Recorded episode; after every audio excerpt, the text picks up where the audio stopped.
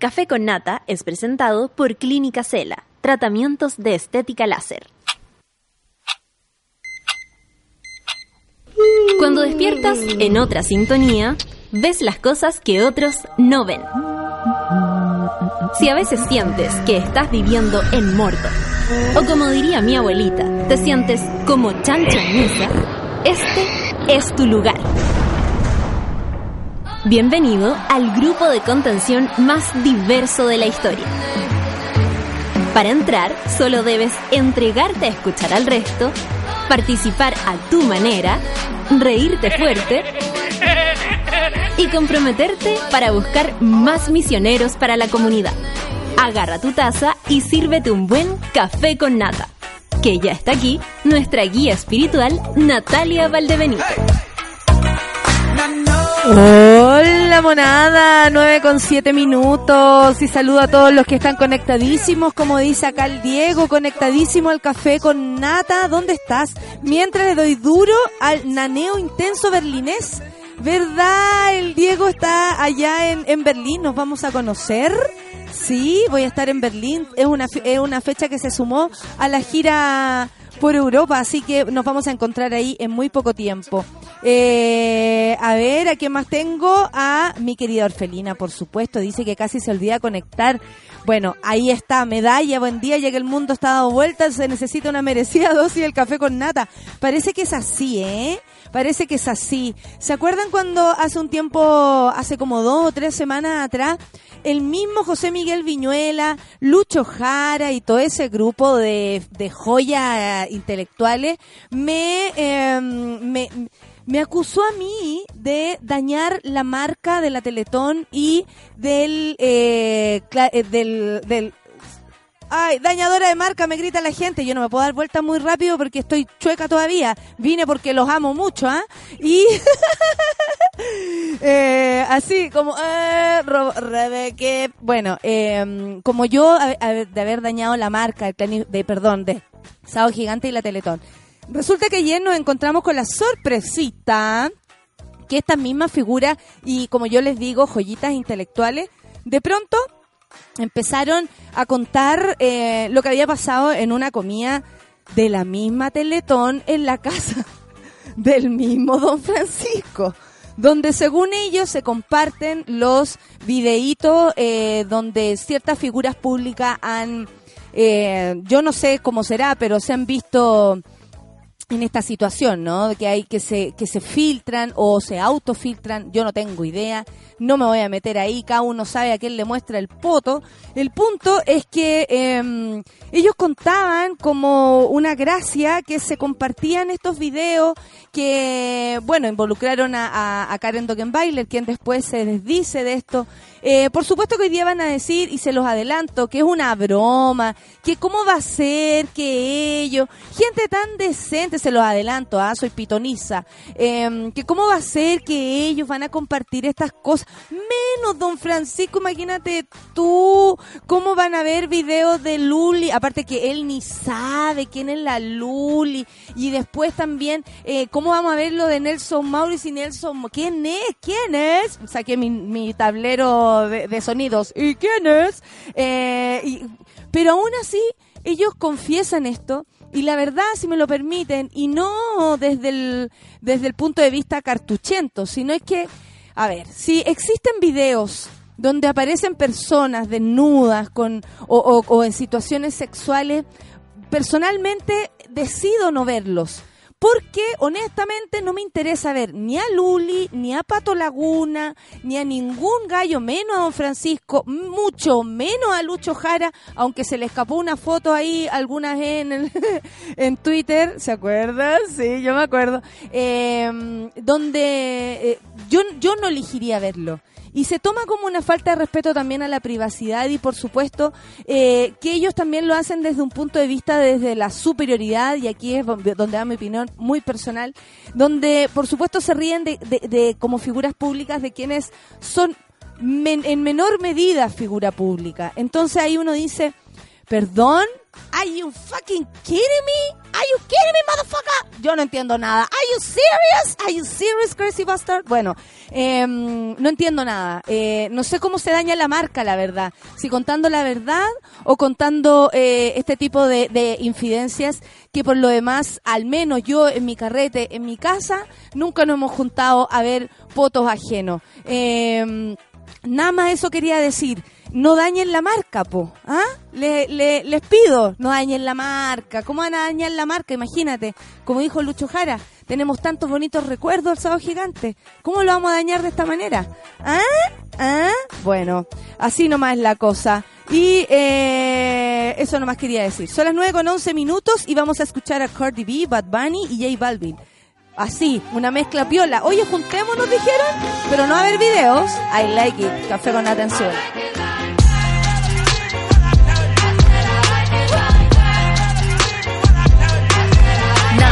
Dollars, I like diamonds, I like stunning, I like shining, I like million dollar deals. Where's my pen? Bitch, I'm signing. I like those Balenciagas, the ones that look like socks. I like going to the Tula, I put rocks all in my watch. I like texts from my exes when they want a second chance. I like proving niggas wrong. I do what they say I can't. They call me Cardi, Cardi, banging body, spicy mommy, hot tamale, hotter than a Somali. Bird, go, Ferrari, hop up the stoop, jump in the coupe. Big dip on top of the roof, flexing on bitches as hard as I can. Eating halal, driving a lamb. So that bitch, I'm sorry though. Got my coins like Mario. Yeah, they call me Cardi B. I run this shit like cardio. I'm in district in the chain. Certified, you know I'm gang, gang, gang, gang. Drop the top and blow the brand. Oh, he's so handsome, what's his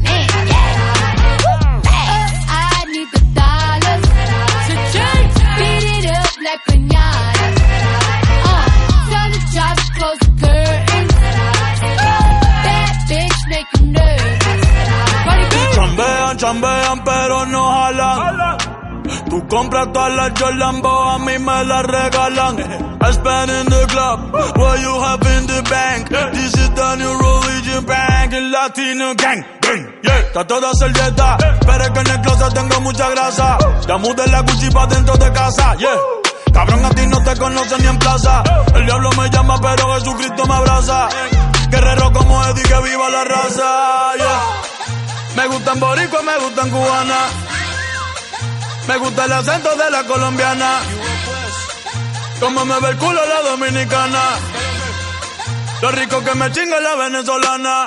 Andamos activos, perico pim pim. Billetes de 100 en el maletín. Que retumbe el bajo y Valentín, yeah. Aquí prohibido mal, dile charitín. Que perpico le tengo claritín. Yo llego a la disco y se forma el motín. In district in the chain. Ah, bunny, ba, ba, ba, ba, ba, ba. Certified, you know I'm gang, gang, gang, gang. Drop the top and blow the brand. Oh, he's so handsome, what's his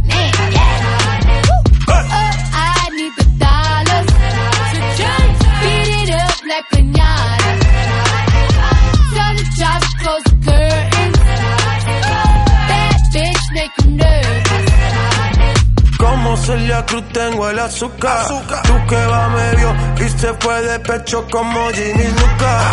Te vamos a tumbar la peluca y arranca pa'l carajo, cabrón, que a ti no te va a pasar la boca. Mi tía y Valenciaga me reciben en la entrada.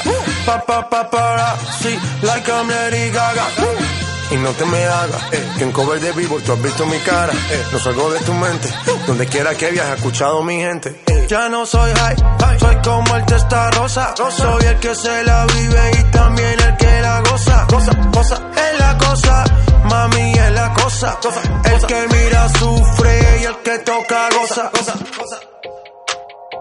I said I like it like that. I said I like it like that. I said I like it like that. I said I like it like that. I'm in district in the chain. Certified, you know I'm gang. Drop the and blow the brand. Oh, he's so handsome, what's his name?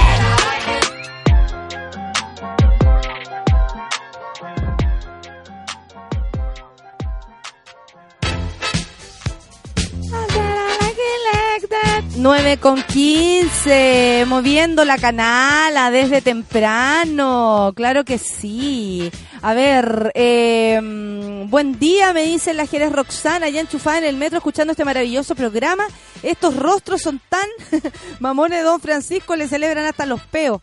Sí, po, claro que sí, pero bueno, cada uno decide en qué lugar se quiere parar, ¿no? Nasty Woman dice buenos días, monada, buen jueves para todos, ánimos que casi ya termina la semana. Oye, sí, al menos es jueves. Por lo menos jueves, yo me tengo que recuperar porque el sábado tengo función en Concepción que está agotado hace, unas, hace un mes. O sea, obvio que tengo que ir. Allí me preguntaba el doctor, bueno, ¿puede tirar licencia? No. Eh, y, y el fin de semana, ¡menos! Un saludo para el Javo también, eh, para mi querido Cris Mellado, a la Mónica, al Migue, por supuesto, a la Katy Guevara. Y a tantos que están ahí, por supuesto, eh, molestando en las redes sociales tan temprano. ¿Qué temprano se levanta el facho, ah? No así eh, Katy Barriga, que recién se está eh, parando. Porque su marido dijo, a las nueve, oye, ella se levanta muy temprano, a las nueve de la mañana. Hermoso. Está Sebastián Dávalos entre los trending topics. Vamos a ver de qué se trata esto, ¿ah? Porque y todos hacen aquí como "Ah". Bueno, les informo, Davalito. Así es nomás. Eh, su desconocida exposición en el Bienal de Buenos Aires. Sebastián Dávalos. ¿Really? A ver. Eso sí, lo quiero comentar con mi panelista estrella, quien además eh, está esta mañana con el mejor ánimo. Con ustedes, Solcita, Solzunda, Sol Abarca. Qué hermosura de mañana, qué ganas de Oye, ser ¿qué me y Que gane de ser Katy Barriga y conversar con muchos peluches. Katy Oye, Barriga no sí. debe tener este dolor de, de espalda. Para nada, debe tener, pero el acupunturista en la oficina al lado, en la municipalidad. Sí, o es la amiga la que le pagan los cuatro palos, tal vez. Oye, bueno, aunque el, el otro día con la rellena hablábamos, yo sé que Katy Barriga nos da ma- harto material, pero eh, que, que lata la fijación que tenemos con ella. Y que lata que nos dé tanto material, porque en el fondo no le ponemos tanta atención, no sé, pues a otros, a otros alcaldes de- y a otras alcaldesas. Claro. Sería bueno. Sí. Sí, en realidad a la- las que más se notan son las que dan jugo, las personas que dan jugo o, o tienen esas buenas ideas como las farmacias populares, pero ponte tú la que es también bastante popular es la de Antofagasta. Claro. Y sabemos por súper. qué. Salió a celebrar el día que en La Haya se dio el veredicto a, fa- a favor a De un Chile. criterio maravilloso. Rojo, de apellido rojo. O el alcalde de mi Es pueblo. súper po. facha y tiene apellido rojo. el colmo. El colmo de la alcaldesa de Antofagasta. Oye, Sebastián Dávalos. Del caso Cabal al arte digital. Su desconocida exposición en la Bienal de Buenos Aires. Acaba de exponer. Se llama Diesel Kunz, un nombre que aparece lubricante y viene de participar. Esto lo dice el culto, eh, culto de la tercera. Y viene de participar junto a otros 46 chilenos en la cuarta Bienal de Arte Contemporáneo en Buenos Aires, que se realizó entre el 10 y el 15 de octubre en el Centro Cultural Borges. Allá llegó con su obra llamada Meet Me on the Corner, cuadro de 130 centímetros por alto por 100 de ancho, que de acuerdo a la lectura que lo acompaña corresponde a la técnica fotográfica y mixe media. En palabras, una foto intervenida. En el tiempo de disciplina, eh, claro, no, no, es Photoshop, se supone que artísticamente. Es el tipo de disciplina artística en que se mueven ahora Sebastián Dávalos, el hijo de la expresidenta, que a partir de febrero fue protagonista, fue protagonista, perdón, del caso Cabal. Eh, en aquella ocasión, para que no se nos olvide, se le acusó de eh, supuesto tráfico de influencias junto a su esposa Natalia Compañón con el objetivo de compra de terreno en la región de O'Higgins.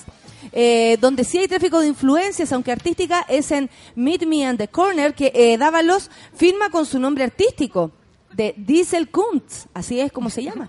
Es un cruce de fotografía y computación lo que la curadora argentina María Elena Beneito llama una forma de arte digital. Ella es la directora de la Bienal que concluyó este lunes y quien participó de la selección de los artistas chilenos junto a otros curadores nacionales. Estos últimos eh, confirmaron a culto que Diesel Kunst, lo que significa Kunst, Kunst significa arte en alemán, es el mismísimo Sebastián Dávalos. Mira tú. Me gusta la diversidad de las personas. ¿Qué, qué me decís? El que puede, puede, ¿ah? El que puede, puede, po. El que puede, exponer puede. así. Pero no sé, de, de qué... A mí cuando me salta la frase el que puede, puede, me acuerdo de Ignacia Lamán. Ah, por supuesto, sus murales maravillosos por todo Santiago. No, no, esa es la todo. Olivia Alamán. Ah, la, la la que pinta es la es Olivia. Olivia, la la que eh, Ignacia. es muy buena amiga es Ignacia Alamán. ¿Viste y o cachaste algo de la entrevista que dio para la revista Caras? No. Donde No sale, bueno, Caras. pero es que lo que pasa es que yo tampoco no lo voy a comprar. Pero, eh, no, eh, la noticia era que salió defendiendo a Nicolás López, incluso eh, desafiando también con alguna que otra preguntita a, mm, a Pim Montané, eh, a propósito de que por qué se tiraba en contra de, de Nicolás y no así de Herbal Abreu, cuando Pin, por si no lo sabe Ignacia, ella respondió a lo que dijo Herbal Abreu. Y una de las cosas más importantes fue que dijo, yo no veo como, como Herbal había dicho, que casi que ella era, él era un padre para Pin Montané, ella dijo, el único, la única figura paterna que tengo es mi papá. Ella respondió. Pin Montané ha sido bastante, diría yo, asertiva, buena onda, Derecha. sorora. ¿cierto? Eh, respecto a este tema, se ha puesto en el lugar de las personas que han sido abusadas y además ha contado y ha compartido su propia experiencia que lo hizo con lo de Nicolás. Ella fue incluso a fiscalía. O sea, además colaboró con esto. Eh, bueno, Ignacia sale sale en, en esa. Y yo cuando la, la leo, porque creo que cada uno tiene derecho a, a- a, mm, a poner su opinión en una revista, donde sea, sobre todo ella, me imagino. Eh, yo todo el rato la, la leo y digo, ¿por qué puede? ¿Por qué puede? Voy cambiando Sí. página, ¿por qué puede? Me fui en un viaje, ¿por qué puede? Me fui a pensar, ¿por qué puedes? Sí. Eh, y, y de- dejen salir mi resentimiento en este momento, porque honestamente no creo que, por muy amigos que seamos, con cualquiera sea, Sí. y lo digo honestamente, le mando un saludo a todos mis amigos, si alguno llega a faltarle el respeto a una mujer de- desde ese lugar, lo que se ha dicho de Nicolás, yo al menos tendría más cuidado en defenderlo. Sobre todo porque la investigación no creo que sea muy a favor. Claro. Entonces, por último, eh, yo entiendo que tú quieras defender a tu amigo hasta las últimas consecuencias, pero amárrate bien de Nicolás porque te vaya a caer junto con él, te aviso. Pero es muy- Afírmense. es muy de Chile esto de cómo eh, hacer vista opina la gorda gente de esto? ¿Mm? de, de ciertas cosas, pero eh, conservamos la amistad, que es lo que está pasando en el ejército ahora con el Milico Gate, eh, del segundo al mando que se robó las platas, digamos, de todas estas devoluciones que hacían con, con los pasajes truchos que compraban. Eh, y el, el jefe del ejército va a verlo porque son amigos de, armas. Eh, como que el tipo está procesado por fraude al fisco, pero siguen siendo como camaradas. Entonces me- es como súper estúpido que podamos ser tan selectivos con nuestras opiniones. Y también tiene que ver con esto de, yo no lo llamaría resentimiento, pero sí como date cuenta de tu posición de privilegio que no es igual al 99% de los chilenos. Me parece que hacer gala y festín de eso en una revista como Caras, cosas donde que está en todas partes, digamos, en todas las peluquerías de este país, eh, es súper delicado. Sí. Enfermo delicado. Oye, mira, revisemos noticias. Jacqueline Van tiriri, tiririri, sacude a la UDI con su visita a Bolsonaro y, y la sacude no porque eh, estén todos felices, contentos mirando lo que está pasando en Brasil, sino que la presidenta Jacqueline Van Rieselberga de la UDI, Re- Berge, perdón, se reunió este miércoles con el candidato presidencial y al parecer esto no fue eh, del todo del, to- del todo gusto de, de- de todos los del partido. de todos los del partido. Así como habían algunos que decían sí, todo bien, apareció, por ejemplo, alguien muy, Coloma Coloma, po. diciendo, te lo juro, Gaya, te lo juro, güey. Salió diciendo así como, eh, bueno, la verdad es que para mí la UDI se escapa bastante de lo que dice Bolsonaro. O sea, yo creo que ahora Jacqueline se enfrenta a una, mm, a una situación en su propio partido. Más Sí. allá de que esto le pueda traer bueno para más adelante, si este gallo sale presidente y, y, y esto facilita la relación entre ellos, eso viene después. Claro. Lo que está pasando ahora es que luego vienen las elecciones por la, presi- la, la presidencia de la UDI. Sí. Y ahí se está peleando con Macaya, si es que no me equivoco. Y al parecer, eh, esto por supuesto que la pondría en una situación más o menos complicada. Pero también creo que es muy del estilo de Jacqueline Van Rieselberghe como a estar haciendo estos gallitos de poder dentro de eh, su propio partido. Eh, ayer la discusión era como si eh, eh, esta visita, digamos, de la presidenta de la UDI representaba o no al partido. Ahí salieron todos los demás Sí. diciendo así como, oye, no, la verdad es que no, pero... Pero ella va como, eh, eh, ¿qué? ¿En nombre de ella? Ella es una, No, ella, ella es una senadora de la República. Y es presidenta No puede de la mandarse a, UDI. campia- a cambiar así nomás. Así nomás. Y también va como en función de, de esta posición que le han asignado a Jacqueline, que es como la defensora a ultranza de Piñera. Entonces ella dice así como, soy casi embajadora de Piñera, voy para allá, vamos a mantener relaciones preciosas con este tipo eh, asqueroso eh, y voy a volver, digamos, en una en una parada muy muy prepo, creo también. Sí. Como Sí. de yo puedo hacer lo que yo quiera. Pero espérate un poco, que no va sola porque se está preparando, Se prepara, esto es como el rodeo. se está preparando José Antonio Cast. Por aquí, por aquí, por aquí lo tenía, discúlpame, pero no lo encuentro. José Antonio Cast, aquí está. Se reúne con Bolsonaro hoy y le lleva regalos. Ay, Dios mío, qué, qué ¿Qué le llevará el, in- el indio pícaro? Claro. ¿Qué más le puede llevar? ¿Qué más le puede llevar? Eh, Una camiseta de Chile. uno, una, una asesina del Bavaria, ¿no es que es dueño del Bavaria? ¿Quién es dueño del Bavaria? No. Loco, No. yo cuando me enteré fue como, ¡Tata, no pasemos Le- nunca más que no, la carretera! Le pagamos, eh, a un hijo por lo menos le pagué eh, la, la mensualidad del colegio. Y por supuesto, tú, esa, esa No. foto que se saca así como eh, miércoles de pololeo son en el Bavaria. en su propio restaurante, que cagao. Sí, Qué pues, cagao, muy propio su propio de, restaurante. propio. Bueno, el líder de Acción Republicana, así como se llama este grupito que armó este caballero, explicó que le lleva una camiseta a la selección chilena. Qué obvio, qué obvio. Adiviné. Para que durante su gobierno se acuerde siempre de Chile y de las oportunidades que tenemos en conjunto para impulsar el desarrollo de la región. Oye, yo quiero decir algo a propósito de la selección chilena. ¿Ah, sí? Yo quiero decirle a, la, a toda la gente que ama la selección chilena, el fútbol y sobre todo lo- lo- los futbolistas, que ya no va a haber más campeonato ganador. que, eh, es- eh, la- la- que todo llegó hasta aquí. Pero ¿Cachai? no se están enterando, yo no, creo. no, pero espérate, No. que todo llegó hasta acá. Que el sueño ese de ser campeones ya, fue. Ya fue. Eh, Ya fue. Al menos Eh, están volviendo a perder como antes, jugando como el poto como antes. Todo, están haciéndolo todo tal cual lo venían haciendo. ¿Por qué? Porque resulta que la selección chilena tuvo un gran momento por las figuras. Porque coincidió que eran muchas figuras internacionales también. Donde, por supuesto, el juego, ¿no? El, el juego bonito, como lo diría Bolsonaro, eh, sube de nivel, po. Claro. ¿Cachai? Pero ahora los seleccionados eh, son los viejos los que vienen de, de equipos importantes y los nuevos están en ese proceso Claro. De prepararse, de perder, de ganar, para saber cómo es enfrentar un campeonato internacional. Claro. Pero no están a la altura, No. perdieron con, pe- han perdido con todos Han los gallos. todo. El último partido no lo perdieron, pero como que todo así como, bueno, salvamos, no dimos jugo como la vez anterior. Por eso yo quería decirles, la ilusión de la selección chilena se acabó. Además que todo el trabajo de recambio generacional, como le llaman, de la jerga, ¿no? Y no, es- y no es Eh, mentira ese recambio. No es mentira, eh, también toma tiempo y toma como eh, parte la dirigencia. Tenemos como el, el enredo también con nuestros dirigentes ahí, que en realidad no se ponen de acuerdo, pero a mí lo que más me llama la atención que a pesar de esta evidente realidad y de todos los datos sobre la mesa, los comerciales de, de La Roja sean rimbombantes a niveles ya que no se puede creer como la mejor transmisión Sí, yo del creo que- mejor fútbol porque somos los mejores es como amigo en serio Es que las, las palabras generan realidades. Bueno, eh, yo les quiero decir otra realidad. Se acabó.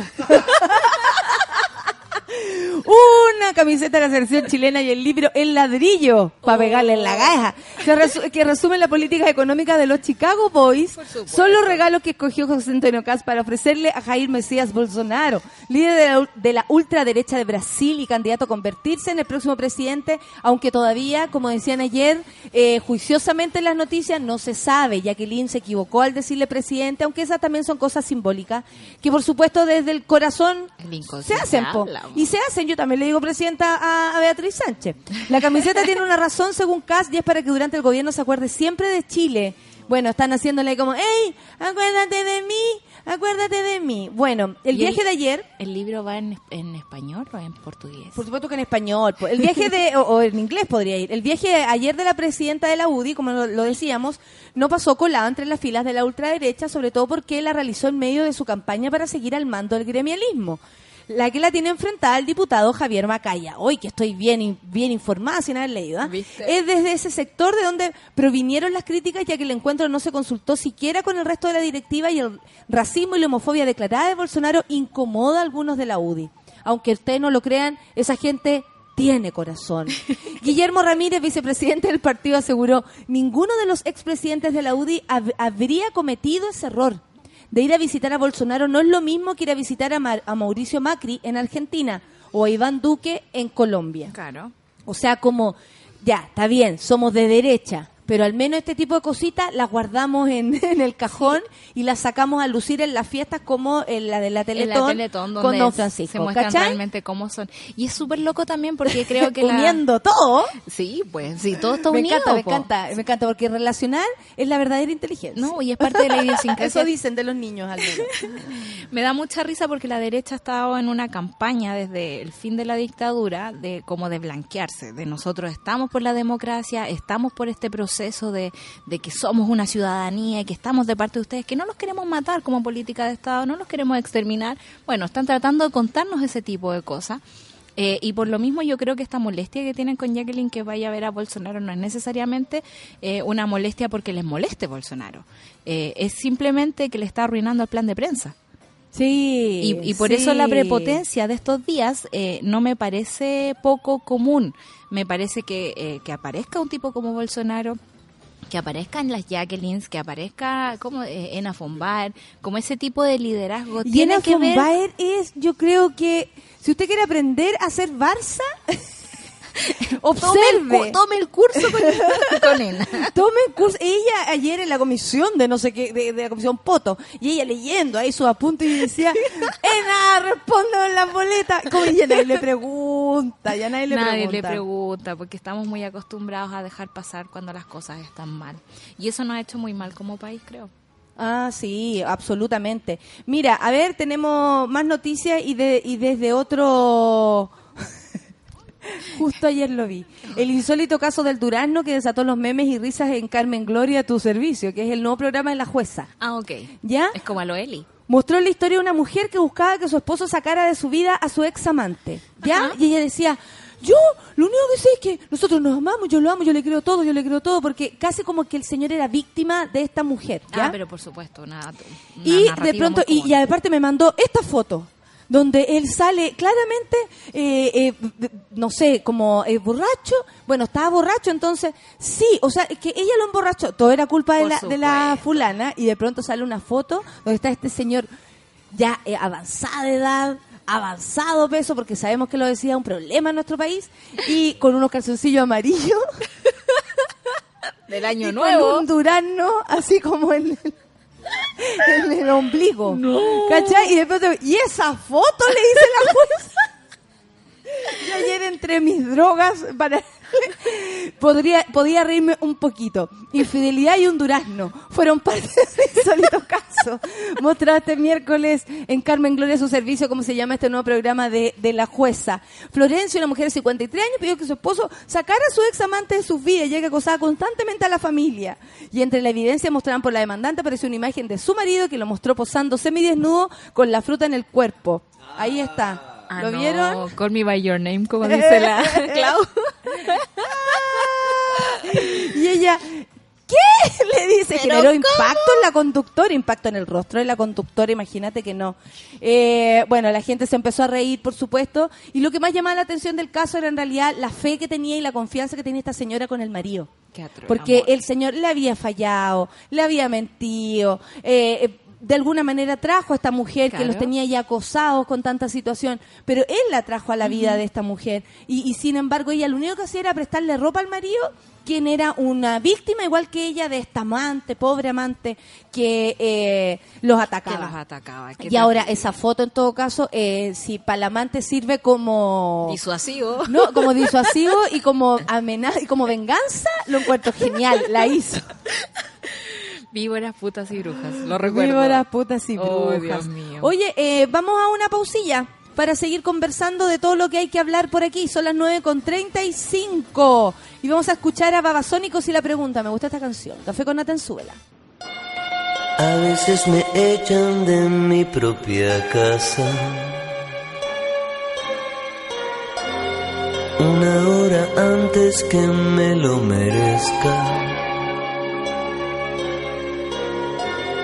El tiempo es curioso como aquel jurado de sello de baile que todos pretenden ganar o participar.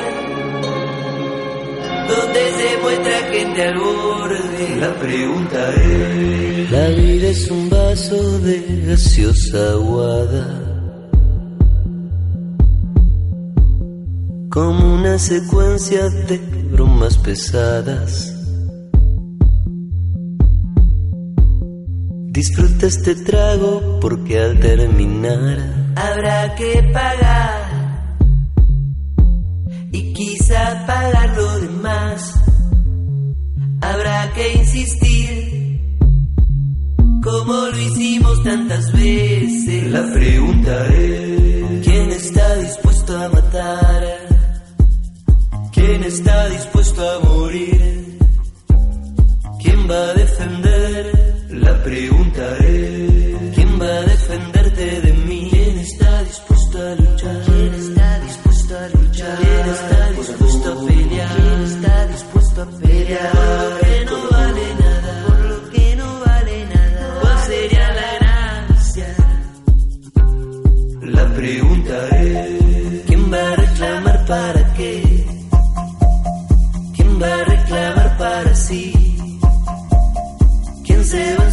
si al final nunca le va a pertenecer? La pregunta es: ¿quién va a defenderte de mí? ¿Quién va a defenderte de mí? ¿Quién va a defenderte de mí? ¿Quién va a defender? ¿Quién va a defender de mí? La pregunta es: a veces conspiran en mi propia cara.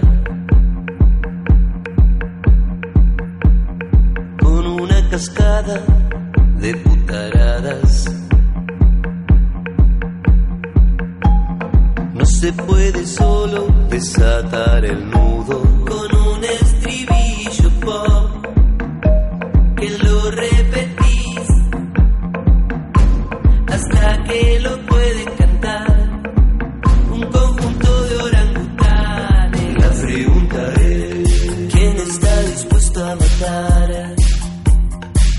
está dispuesto a morir?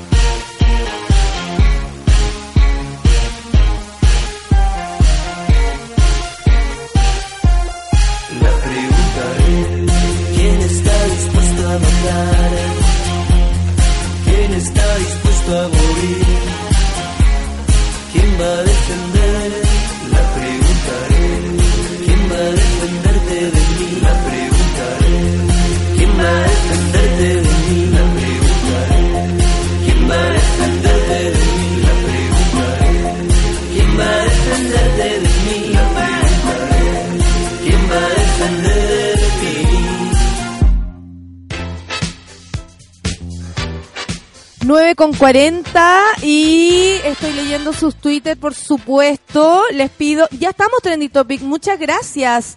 Buenos días, compañera. Hoy los escucharé en el futuro, dice, mientras algunos entes políticos y o comunicadores prefieren vivir en el mundo paralelo. Yo ando trabajando ya en un proyecto de innovación social, nos cuenta la Luisa, porque el futuro es el desarrollo colaborativo. Me gusta pensarlo así a mí también. El Durano dicharachero, ahí lo subió la hobby. Muchas gracias. Cada vez que escucho en la mañana algo de Van Rieselberg, siento que me da una acidez estomacal de aquellas. Por eso yo sugiero que cuando uno habla de ella, se mm, le ponga musiquita al- a, la- al- a lo que diga. Sí. Claro, claro. Esa podría ser la música también que acompañe esta siguiente noticia. No, esta noticia es grave igual. A mí me parece que, a ver, la pobreza es un tema y siempre lo va a ser porque además se utiliza mucho en épocas como, como temáticas. Sí. ¿Cierto? Como, como, como la delincuencia, son Sí. tópicos. Y son tópicos súper manoseados. Exactamente. Y nos encantaría que, por supuesto, la pobreza no fuera un lugar a donde tuviéramos que llegar, pero la verdad es que yo siento que siempre estamos a punto. bueno, eh, empezó como el mapa de la vulnerabilidad y terminó siendo el programa Compromiso País. Este es el nombre de la inédita alianza que publicó privada, público-privada, que presentó el presidente Sebastián Piñera y que a través de, eh, de la identificación de los grupos de alta vulnerabilidad buscará solucionar las carencias y necesidades de estos. Este plan, que dicen es de autoría del ministro de Desarrollo Social, Alfredo Moreno. Por supuesto. Deja sacar mi tablero. Cuec, cuec, cuec. Futuro presidencial. No, no tiene ningún carisma, te lo digo al tiro. Eh, reúne autoridades, académicos, organizaciones de la sociedad civil, pero por sobre todo los principales empresarios del país, lo que serán parte de las 16 mesas de trabajo lideradas por los ministros y ministras según la temática a abordar. Eh, ahora que dijiste esto de Alfredo Moreno, candidato presidencial, Claro, podría figurar porque no tiene eh, ningún delito asociado que le conozcamos, ¿no? No tiene este tipo de, como no es político conocido, Claro. que probablemente eso también lo usan Está para... como limpiecito. Sí, es que eso también se podía pensar de Guillermo. Claro. Y resulta que son esos candidatos sin ningún carisma, sin ningún chaimpo. Y por supuesto. ¿Cachai? Que llamar a Carmen Tuitera para que les dé su chaina. Eh, quienes trabajan con el expresidente de la Confederación de la Producción y del Comercio, CPC, aseguran que esta idea fue planteada desde el primer día de gobierno, colocándolo como, me carga la palabra colocar, eh, eh, poniéndolo como prioridad para el primer año de administración. La idea, dicen quienes conocen el desarrollo del proyecto, es propia de Moreno en la búsqueda de replicar los encuentros que realizaba con la CPC eh, entre el sector privado y la sociedad civil, conocidos como TREX, eh, tre- eh, eh, tres dice XI, así se pone, incluir, inspirar e innovar, las tres I, incluir, inspirar e innovar. Tan de MBA y toda esta cuestión me, me tiene un poco... Tan de Oh, manual, ¿no? Tan de manual, Tan de manual. sí. ¿Cuáles son los nombres de estos empresarios? Porque ayer lo que más había era una crítica a decir, ¿qué saben los millonarios de la pobreza? De la pobreza, por ¿Qué supuesto. saben estas personas de las necesidades reales del día a día? Porque al parecer, y lo que hemos aprendido durante este tiempo, lamentablemente, sin ningún prejuicio, los dejo todos en mi casa, y los voy a ir a buscar en dos minutos más, No se pero preocupe. eh, los dejo todos en mi casa, al parecer, y lo hemos sentido así, los empresarios han hecho todo para enriquecerse ellos mismos. Por supuesto. Pero la pobreza o los programas de, eh, no sé, gubernamentales que incluyan el, el verdadero desarrollo social en la población, en la villa, en la calle, en, la- en, en el colegio, disculpen. Pero si nuestro, si eh, un ministro le dice a la gente que tiene que hacer un bingo para arreglar el colegio, todo esto vale Callampa. Y es absolutamente cosmético. ¿Cachai? Es callampa. Sí, y tiene que ver con esta... No, usemos otra palabra, corneta. corneta. ¿Sabes que me gusta la palabra corneta? Porque esto es corneta. Otra palabra para esas situaciones, perdone jefe pichulero. Lo pichulero. Ya, por eso vamos a dejarlo en cornetero. Cornetero. cornetero. Pichulero. Pero eh, yo lo entiendo así. Sí, o sí. sea, disculpen, pero si en, en el cuando bajamos esto, ¿cierto? Cuando lo bajamos, lo aterrizamos a lo que pasa en el día a día, toda esta gente no sirve para nada. nada. Cuando tenemos problemas reales de tapar una gotera, por ejemplo, que en invierno va a hacer que los niños se resfríen, no vengan al colegio, sus padres gasten en salud y más encima no van a poder ir rápidamente al consultorio porque, etcétera. Sí. ¿Cuál es la necesidad de hacer las cosas mal, digamos, si las podemos hacer bien? Hace poco salió un estudio de que en América Latina se podría superar como la extrema pobreza si es que el gasto fiscal se hace eficiente. Se hizo un cálculo de toda la plata que se pierde en los organismos de Estado de América Latina y con esa plata eh, no superar la pobreza, pero sí la extrema pobreza. Entonces, hay una cuestión aquí, por ejemplo, ¿qué, sale pa- qué sabe Paola Luxic de cuánto te suben el- el- la tarifa ¿Qué del metro? ¿Sabes tú lo que A es llegar a te digo fin quiénes de son. mes? Eh, Son Paola no, Luxic. espérate, te iba a decir algo a propósito de los apellidos. Son de las mismas familias que son dueñas de este país. Claro. Solari, Cueto, Luxic, Yarur. Yarur, eh, Mate, Larraín, o sea, Cueto, Angelini. Del Río, Melandri, Angelini, eh, eh, están absolutamente en las familias. Para conectar mucho inmigrante también ahí. Mu- mucho. Están muy conectados los inmigrantes con esto. Por favor, Sol, eh, dime quiénes son estas personas. Paola Luxic es presidenta de la Fundación Luxic y una de, de las hermanas del clan. O sea, los hermanos grandes se dedican a los negocios y tenemos a la hermana chica metida en el gobierno haciendo el lobby. ¿Sabes tú? Esperanza Cueto participa en organizaciones organizaciones como América Solidaria y Colunga, está también que es una especie como de, de mucha caridad, ¿no? Eh, esta gente es como especialista en caridad. Esperanza Cueto, que también es familiar de toda la familia Cueto, dueño de los LAN y dueño de, los, de un montón de Del cosas. mar, Y, etcétera. Sandro Solari. ex gerente general ¿Qué de la sabes Sagabela tú? e integrante del directorio del grupo. Eh, Luis Enrique Yarur, presidente del Banco BCI y vicepresidente de la Asociación de Bancos, que, amigo, si el banco me quisiera bajar los impuestos, digamos, y los intereses por mi cara, O me me ayudaría quisiera mucho. dar, por ejemplo, eh, facilidades para quienes necesitan eh, emprender o Claro. un- a veces de verdad necesitan un palito, dos millones de pesos. Y lo digo así para emprender un negocio como, por ejemplo, un, un food truck. Claro. ¿Cachai? Así como necesito dos palos para parar esto y no se los dan. Sí. Entonces ahí, Tenemos- cornetero. Cornetero, Cristian Arnolds, expresidente del grupo de empresas Van Médica. O sea, to- toda O la sea, gente que no nos deja tener una salud decente. S. Cardone y F. de la Peña. No sé quién es S ni F. Cardone que no los pongan con nombre. ¿ah? son presidentes de Small Plaza. ¿En serio? Mira, recicla. Ignacio Cueto, gerente general de la TAM y miembro de la familia de accionista mayoritaria. Otro cueto. Golver y Sutil, Golver es presidente de, Desa- de Desafío Levantemos Chile. Por, por supuesto, ustedes saben, el Felipito de, Sutil. de los. Sutil. Y Juan Sutil es dueño de Coagra. ¿Se acuerdan de Sutil? Había, ¿Se acuerdan de ese, de ese papel higiénico Sutil? Sí, yo tenía una vecina que era igual a la señora. Igual, le decíamos la sutil. Y, y ¿sabéis qué? La sutil cuidaba caleta a la hija. N. Y todos sabíamos en el barrio. Eh, que mi, mi barrio se separaba como entre los pobres y los milicos, Sí. que finalmente éramos todos pobres. Y, y, de- y ya, pues y en la plaza al medio nos juntábamos todos, po, los pobres y los milicos. Y ahí iba la señora sutil, esposa su de un hija. señor milico, y de pronto la hija sutil se pone a pololear. Y sutil se, se ponía al lado de ellos Me dos. Te juro, ellos los dos conversaban y la vieja sutil al lado. Hasta mi abuela opinaba que cómo, pero, mira que dejen pololear a la cabra tranquila. Te juro que no pasaron ni dos semanas y de pronto niña sutil con guata. Y tú, y tú dices, ¿en qué momento la señora sutil se descuidó? La necesidad más fuerte. Le hicieron la guagua a pesar de todo, de manera sutil. De Sutil. Tanto tiempo. Y después figuran pololeando con la vieja al lado y con la guata de embarazada. No, te digo yo, esa era mi, co- mi, mi- mi vecina sutil. Se- seguimos. Eh, Carola del Río, dueña de Derco y accionista de Falabella. Sergio Torretti, postpresidente de la Cámara Chilena de la Construcción, gente con mucha plata. Claudio Melandri, presidente del Banco Santander. Roberto Angelini, encabeza el grupo Angelini y es presidente de Empresas COPEC. y por dueño, y dueño de todo lo que estáis haciendo en este momento. todo en este momento. Daniel Hurtado, presidente de la Caja de los Andes. Bernardo Larraín Mate, que se hace sabes. simpático, pero es siniestro. Es muy siniestro, es presidente de la SOFOFA. Bernardo Mate. y Bernardo Mate Grande, eh, presidente del Banco Vice y director de Entel. Y tenemos el último, Lázaro Calderón, gerente general de Levántate y anda, Lázaro.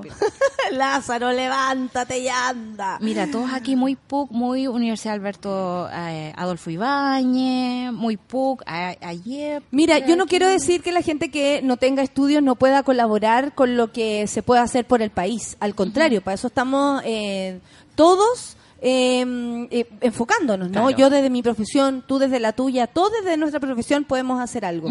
Eh, también estas personas, o sea, obviamente uno dice, claro, vas a dudar. Lo que pasa, de, lo, ¿de qué se duda? Precisamente de la distancia que hay entre el gabinete y la gente y ahora entre esta gente que no tiene idea de necesidad, No, de verdad. ¿Qué saben? ¿Qué sabes tú de llegar a fin de mes, de pagar un CAE el resto de tu vida?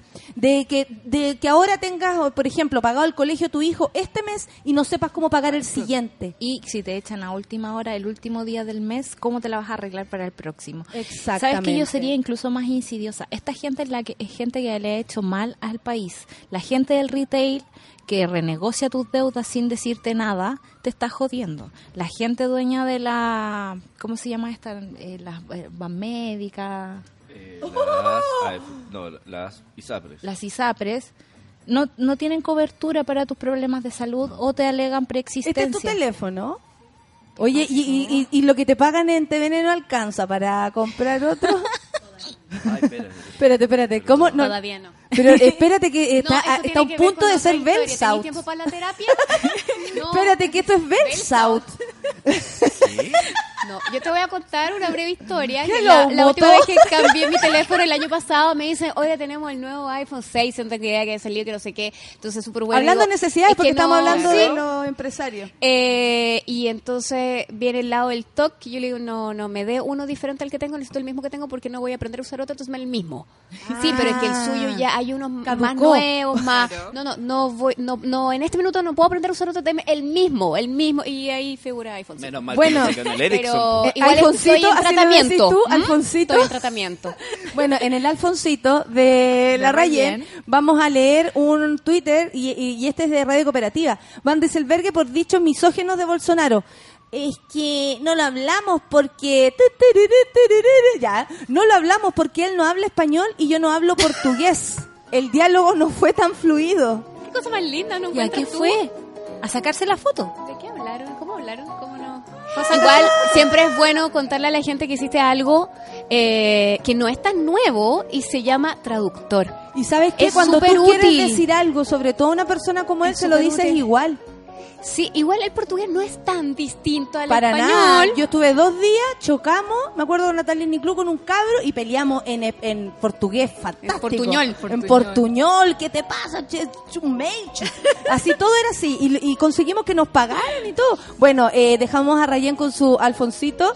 Y eh, gusto, muchas ¿ah? gracias por, eh, por eso. Por esa info. Bueno, Oh, eh, si, si seguimos comandados por este grupo de gente que considera que saben lo que quieren para nosotros, que saben cómo hacer lo que, que- lo que lo que nosotros necesitamos, es medio difícil que nos eduquemos bien y Claro. que y que votemos mejor y que y que seamos mejores mañana, o sea, también como son ellos depende de lo que somos nosotros, por Sí. eso es tan preocupante. Es muy preocupante. Mira, Natalia Ortiz nos dice aquí, yo trabajé en la remodelación de oficinas de uno de esos grupos, lo que con lo que gastaban en lámparas de una sala de reuniones yo podría haber pagado mi deuda universitaria.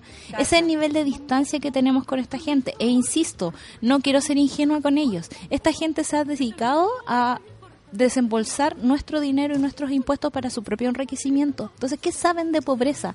Más allá, que es como tú? el mendigar, digamos, y el, el- la chaucha que nos tiran, porque en realidad es como que creen en la teoría del chorreo, eh, en que si el país está bien, todos van a estar bien. Y no, pues, amigo, pues.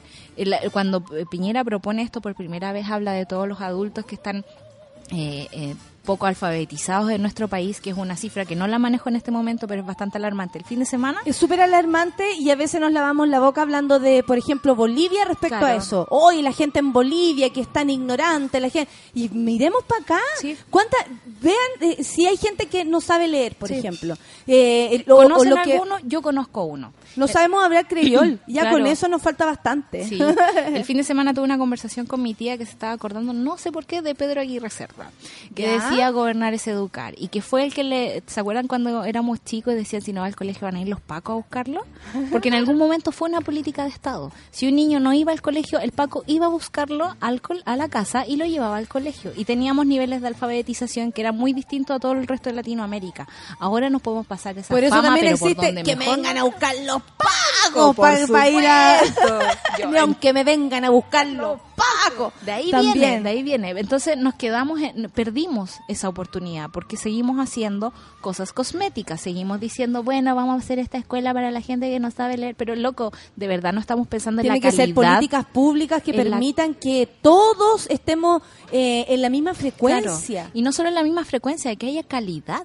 Si la cuestión es como No, y espérate un poco. ¿Qué sirve, eh, ¿De qué sirve Mm. este grupo? La, la, la Roxana me lo recuerda. ¿De qué sirve este grupo si, por ejemplo, la subida del pasaje del metro? La mala calidad en el Transantiago. Hoy día tenemos a una empresa y a un montón de comunas en problemas y Todo sobre todo periféricas. O sea, espérate que venirse desde Santa Rosa al Parero 36 es un culo venirse para acá. todas las 200 no están funcionando. ¿Cachai? Entonces, eh, eso, ¿y por qué? Porque los, los compañeros que trabajan ahí no tenían ni baño. O sea, eh, perdón, pero si no empezamos por aquello, por eso que a ustedes les podría parecer un detalle, imposible que sintamos que la dignidad o que la plata que estamos utilizando en, lo- en los impuestos la estoy viendo. Sobre el mismo tema, ¿qué diría el presidente COPEC que está metido en esta en este grupito? Eh, ¿qué, qué va a decir de cómo se afecta el bolsillo de los chilenos día a día? Con respecto a las bencinas que tienen que pagar, a cómo suben los pasajes de la locomoción pública. Aparte que para mí no es limpio, y lo digo así honestamente, que quiénes son los dueños de estas empresas, que quienes se han coludido. Por ejemplo, ahí están todos los de las farmacias, están los de... El los- retail. Está el retail, está el papel higiénico, Sí. están todos metidos ahí. Entonces tú decís, espérate, ellos van a decidir cómo nosotros vamos a administrar nuestros bienes si nos han robado todo este tiempo de una manera sutil. Por eso te digo, no seamos ingenuos con esto. No seamos Cornetero, ingenuos. no Esto es seamos cornetero, nos están tratando de meter el de Hashtag ahí así como heavy. Sí, sí, sí, llegó la así que, preciosa. ay, sí, que nos haga una, pero ahora necesitamos otro Viene tipo así de como terapia. de Outlander. así. Viene No, de verdad. Desde otro tiempo con su... A nosotros por lo menos eh, nos interesa dejarles claro a todos ustedes lo que están pasando. Y por más que se luzca esta lista como gente que sabe, honestamente, no me parece a mí que sean los que sepan, que sean los que sepan de, eh, de probidad, de, de repartir justamente. De porque son ahora los que tienen toda la, La toda plata. la torta, Sí. toda. Y a Todas costa de son- los pobres. Es que es de un cinismo siniestro, de verdad. Mira, nos vamos a ir a pausa y nos vamos a ir con una mención. ¿Te parece? Porque te apuesto que cuando las probáis, después no paráis. Mira con esta canción. Tritón Lemon White, tremenda moroche grill en sus tres variedades disfrutáis. Macay, más ricas no hay. Son las 9.57, gracias Solcita. Cuando quieran. Oye, mañana Palabra de hoy, cornetero. Cornetero. ¿Hablemos del periodista muerto en Turquía mañana? Por favor, hablemos de eso. Vamos a ir con Alex Advanter y siempre viene en mi corazón. Mira la canción de Gritona, fue con Atenzuela. Viernes, siempre es viernes en mi corazón. Siempre quiero la total destrucción de este mundo que he conocido. Y el trabajo que no tiene fin. Viernes, siempre es viernes en mi corazón. Quiero regalar un montón. Todo el tiempo me siento morir. Y el viernes puedo morir cada vez que me despierto. Oh, oh. Dos mensajes en el velador. La iglesia me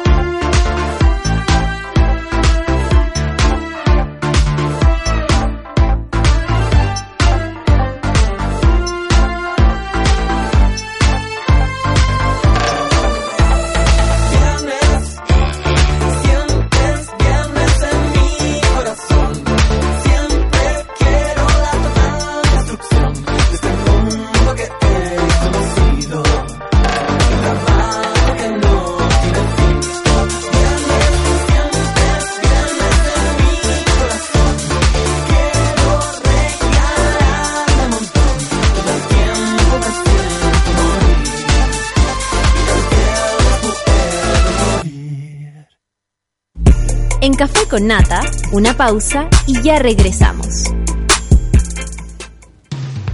Hoy en Sube la Radio. Tómate un break al mediodía y engaña la tripa junto a Isidora Ursúa y Eleonora Aldea. Porque en Caceritas conversamos, echamos la talla y planeamos un mundo mejor. Siempre con amor. Caceritas, de lunes a viernes al mediodía en Sube la Radio. En otra sintonía.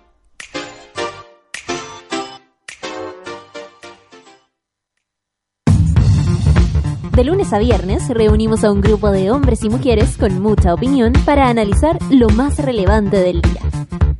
Escucha a Rayen Araya a las 11 de la mañana en La Teoría del Empate por Sube la Radio.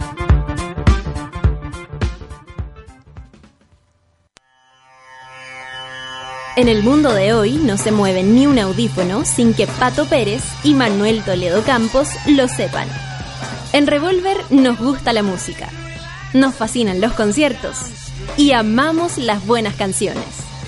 Todos los jueves a las 3 de la tarde, por Sube la Radio y en otra sintonía.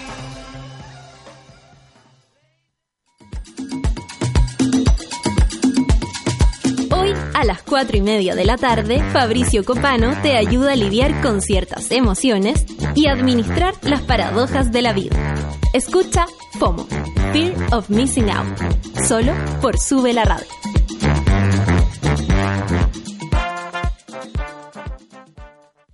Pedro Quirós. Presente. Sofía Molina. Aquí presente. María Paz Escalona. Presente, profesora. Ana Jara.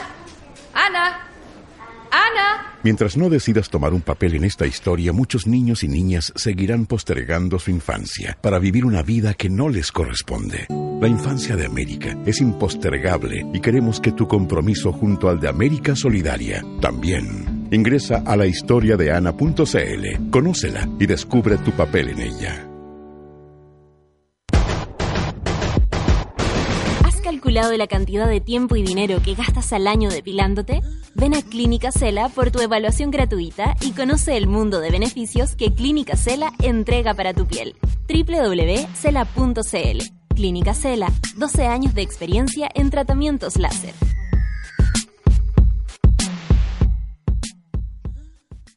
¿Y tú qué me miráis? La cara de galleta que te gastáis. Chu, mírate al espejo y después habláis. Me miro comiendo una tremenda morocha. ¿Cómo que hay? Oh, más grandes y más sabor a chocolate. Me dais. Con tremenda morocha. A cualquiera provocáis. Macay. Más ricas no hay. Prefiere alimentos con menos sellos de advertencia. Ministerio de Salud. Gobierno de Chile. Ya estamos de vuelta en Café con Nata. Aburrida de gastar dinero, tiempo en los molestos bellos que vuelven a salir. Olvídate de la cera y entra a www.cela.cl. Conoce los beneficios del tratamiento láser que Clínica Cela tiene para ti. Ayer nuestra querida Alesia eh, nos contaba que Clínica Cela para ella fue esencial. Le resolvió todo. Es que sí, porque atienden a trans y eso hace que eh, eh, puedan tener su carita de mejor manera. Ella me decía, la cara es lo más importante y Clínica Cela sirve. Así es, depilación cada seis semanas, ahorra tiempo, invierte en tu piel, Clínica Cela, tratamiento de estética láser. Rita desembarca en una ciudad desconocida, ahí descubre que al igual que ella, todos arrancan del pasado, viven errantes en ese espacio entre el olvido y la muerte. Las oscurecidas de Carmen García es una novela de transición y cambio con personajes que se mueven entre la luz y la oscuridad. Una tensión que les hace enfrentar sus destinos o sencillamente rechazarlos. ¿Quién no ha escapado de su pasado? Con Grupo Planeta te invitamos a leer Las Oscurecidas de Carmen García, segundo volumen de la colección MC Contemporáneas. Encuéntralo en todas las librerías del país. Vamos a tener la próxima semana a Carmen García, así que atención. ¿Te has fijado que si le dais a alguien unas macay su día cambiáis? Por ejemplo, si les dais una macay a tu abuelita le alegráis, a tu suegra te la ganáis, a tus hermanos los calmáis, con tu profe la nota negociáis. Si tu amigo tiene hambre, lo apañáis. Si tu pareja ¡ah! la encantáis y su cara cambiáis, el hambre te olvidáis. Qué rico, el día está perfecto para unas macay. Obvio, si más ricas no hay. ¿Cuál es la novedad que viene? Se viene la primera versión de Red Bull Music, Festival Santiago, con cinco días de show que se tomarán distintos espacios de la capital. Yo no me lo pierdo. Si quieren saber todo sobre los tickets y artistas que darán vía al festival, entren ahora ya a redbullmusic.com. Son las 10 con 6 minutos y tenemos la suerte de encontrarnos una vez más, otro jueves más, nuestro penúltimo antes de la gira, con mi querida Rafa. ¿Cómo estás, Rafa? Bien, ¿y tú? Bien. Bueno, como se puede. Como se puede. ¿Qué le vamos a hacer? Eh, aparte, a mí, aquí la Sol ni siquiera nos pone un filtro. Yo. Y yo con mis ojeras de, de medicada que estoy.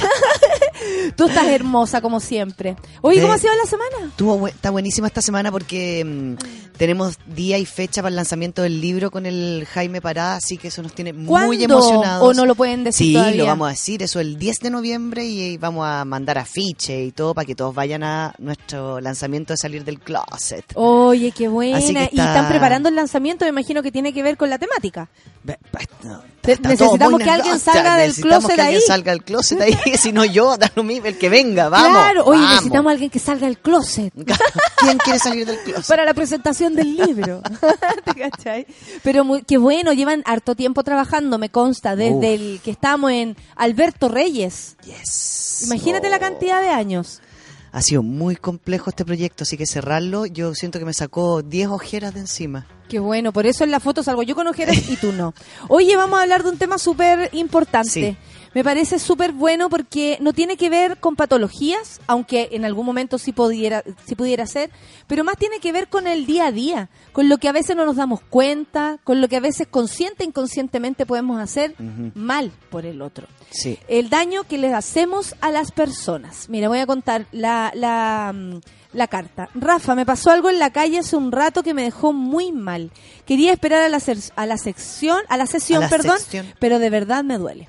Después de mucho tiempo salí sola, siempre creí que era invisible, pero hoy, hoy me doy cuenta que no es así cuando eres diferente.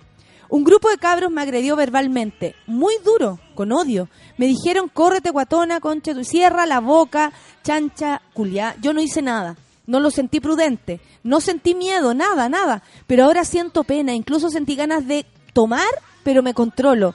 Creo que me hirieron el ego o el amor propio, no sé. La verdad, esto solo puede, eh, lo puedo expresar de una especie de rabia hacia el cuerpo, a la idea del castigo. En fin, gracias por leer. Bueno, lo que dice eh, NN acá y nos cuenta, eh, yo diría mm, solidariamente su historia, porque eso, para contar cosas que a uno le duelen hay que ser generoso. Hay que ser muy generoso. Eh, yo creo que cada uno ahora está haciendo es- esa historia en su cabeza. ¿En qué momento uno se ha sentido, hablemoslo como desde el que se siente mal, Claro. ¿cierto? Después podemos hablar de cuando nosotros hacemos, Hacemos. sentir mal. Pero tenemos todas historias de alguien o de gente o de momentos que lo hemos pasado mal porque alguien voluntariamente te quiso herir. Insultar, decide insultarte. Decide invalidarte por algo o deci- y que generalmente como son personas desconocidas apelan a este atributo externo. Entonces, tenemos una esta fue una paciente y ella me lo mandó a mí y yo le pedí si lo podía compartir acá, porque ella es una mujer que ha tenido eh, eh, trastornos de pánico severos, eh, una mujer muy insegura, tratando de sacar su carrera, tratando de estudiar, tratando de, de sentirse válida, tratando de empoderarse de sí misma. Y una de las pocas veces que ella decide salir sola en metro, ¿no? como irse a la universidad y volver, le pasa esto, que finalmente como me cruzo con alguien, estaba parada y las personas, no sé, va- van más rápido, van conversando entre ellos y la insultan así. Y ella ahí dice, ¿no? Me dieron ganas de beber porque su tema es que su mecanismo de defensa era el trago, para anularse, para borrarse, para bajar la angustia. Y lo mismo digo, para que no nos enfoquemos solamente en lo que escuchamos del caso. Cada uno póngale el lado que quiera. El a veces uno tiene ganas de ver a alguien que, por ejemplo, le- me dio ganas de llamar justo este gallo que me hace daño, pero me dio ganas porque estoy triste. Uno puede buscar como el, el mal camino y no necesariamente el copete. Puede ser otra cosa. Pero De no cuidarse, claro. De no cuidarse, Sí. ¿cachai? A eso voy, porque Sí, claro. de pronto lo podemos lucir desde un punto de vista como muy sesgado y nosotros también podemos estar en esta situación. O sea, este es el caso de ella, que tenía más encima ese rollo con el alcohol que esto la, la- le bajó tanto que le dieron ganas. po. Entonces por eso pusimos con la Clau como el daño que le hacemos a las personas, porque yo no conozco a esa persona que va en el mat, en el metro, que a ella le dicen "Guatona, Córrete, córrete, madre", cierra la boca, chancha- o sea, es de una, eh, el nivel de agresividad de, de nuestro país es súper alto. O sea, yo creo que todos podemos preguntarnos cuántas veces hemos visto, escuchado o nos han dicho o hemos dicho insultos gratuitos y insultos eh, potentes. Sí, es No, verdad. no son insultos medianos. Y finalmente ese es el problema de no tener esta como comunidad, esta sociedad, esta, este desarrollo de sociedad de cívico. No hay educación de, que, de entender que somos unos y otros y que debemos cuidarnos entre nosotros como sociedad. Mm. Por lo tanto, o nos hemos tornado muy narcisistas o somos una sociedad definitivamente muy violenta por algo, por el miedo, por la crianza en el miedo. Yo tengo como hablo de eso también, ¿no? Venimos de un golpe de estado, recién han pasado 40 y algo, no no está muy reciente toda la historia, una historia de miedo donde había que defenderse, donde había que cuidarse. Donde el silencio era parte de, de todo, para defenderte o para lo que fuera. Claro. Pero en silencio. Y ahí... Y el miedo, el miedo constante. Y el miedo puede hacer que yo tenga constantemente mecanismos de defensa. Estoy hipotetizando, como hipoteticemos juntos de por qué somos tan violentos y agredimos a gente que no conocemos. ¿Por qué yo tengo que recibir, recibir un insulto de alguien? Bueno, las redes sociales, los, bien lo sé yo, se prestan mucho para eso y la gente te lanza y, y qué increíble como, bueno, yo por mi parte no puedo sentir esa libertad en redes sociales. O sea, si yo tratara de la misma forma en cómo me hablan a mí, si yo le dijera a alguien, por ejemplo, otra vez yo decía, voy a hacer un paralelo en cómo respondo y en lo que realmente diría. Ok. ¿Cachai? Porque Claro. honestamente es como, me tiran una sarta de cosas y yo lo único que le pregunto, ¿qué pasó, guagua? Y, y que eso puede ser terrible para esta persona, pero en mi cabeza es como, ¿y qué te pasa?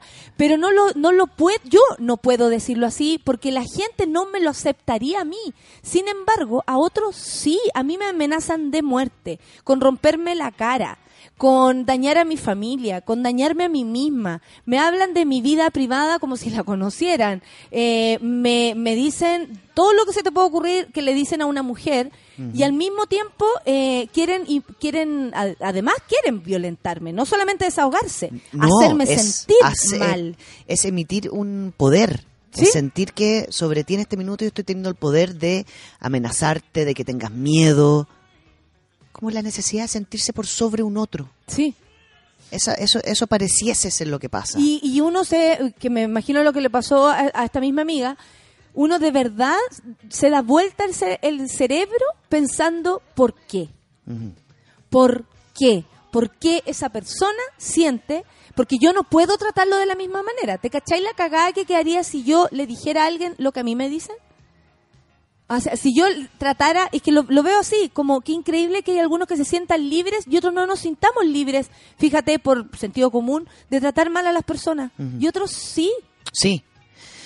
Libres, seguros. por- y uno podría pensar, Natalia, ¿qué hay detrás? ¿no? A veces la gente dice, no, es que esa persona debe tener problemas emocionales o inseguridades o es su propia inseguridad. Yo digo, es que me da lo mismo. Porque no hay mayores excusas como para sentarse al frente de alguien y querer insultarlo y querer dañarlo, porque sí. Porque tiene un cuerpo distinto, porque tiene un pelo distinto al mío, por lo que sea, lo- el atributo que tú encuentres. ¿Tú te has enfrentado como terapeuta al, al otro lado, a esa persona que maltrata a otro? Sí. No, no al maltratado, no al abusado o a la abusada, al, al que y, y cuáles son sus explicaciones cuando tú le has dicho, hola, ¿por qué?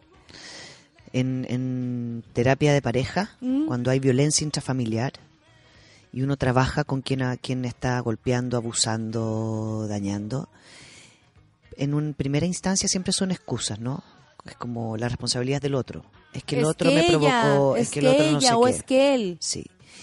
Y hay gente tan, eh, voy a decir mediocre, con, un, con el tono más elegante que lo puedo decir, tan mediocre, tan floja, de tan poco exigente con su cabeza que es como... Es que a mí me carga la gente con pelo café, entonces como tiene el pelo café, a mí me provoca. A mí me provoca un atributo tuyo, a mí me provoca que tú comas así, a mí me... El y nivel desde de esa lógica te puedo violar, y desde todo esa lógica puedo hacer todo. todo. Entonces, empiezan a acumular excusas. Es A que- validar su es razón que por mi la jefa cual- no sé qué, es que mi no sé qué, no sé qué. Y como este es mi lugar seguro, yo arremeto contra ti. Ahora, también está las otras personas que son ya como nazi, que no soportan a la gente. o trabajos de intolerancia que han llegado personas a, la consulta a decir, soy tan impulsivo o impulsiva que puedo hacer llorar a una persona en la micro.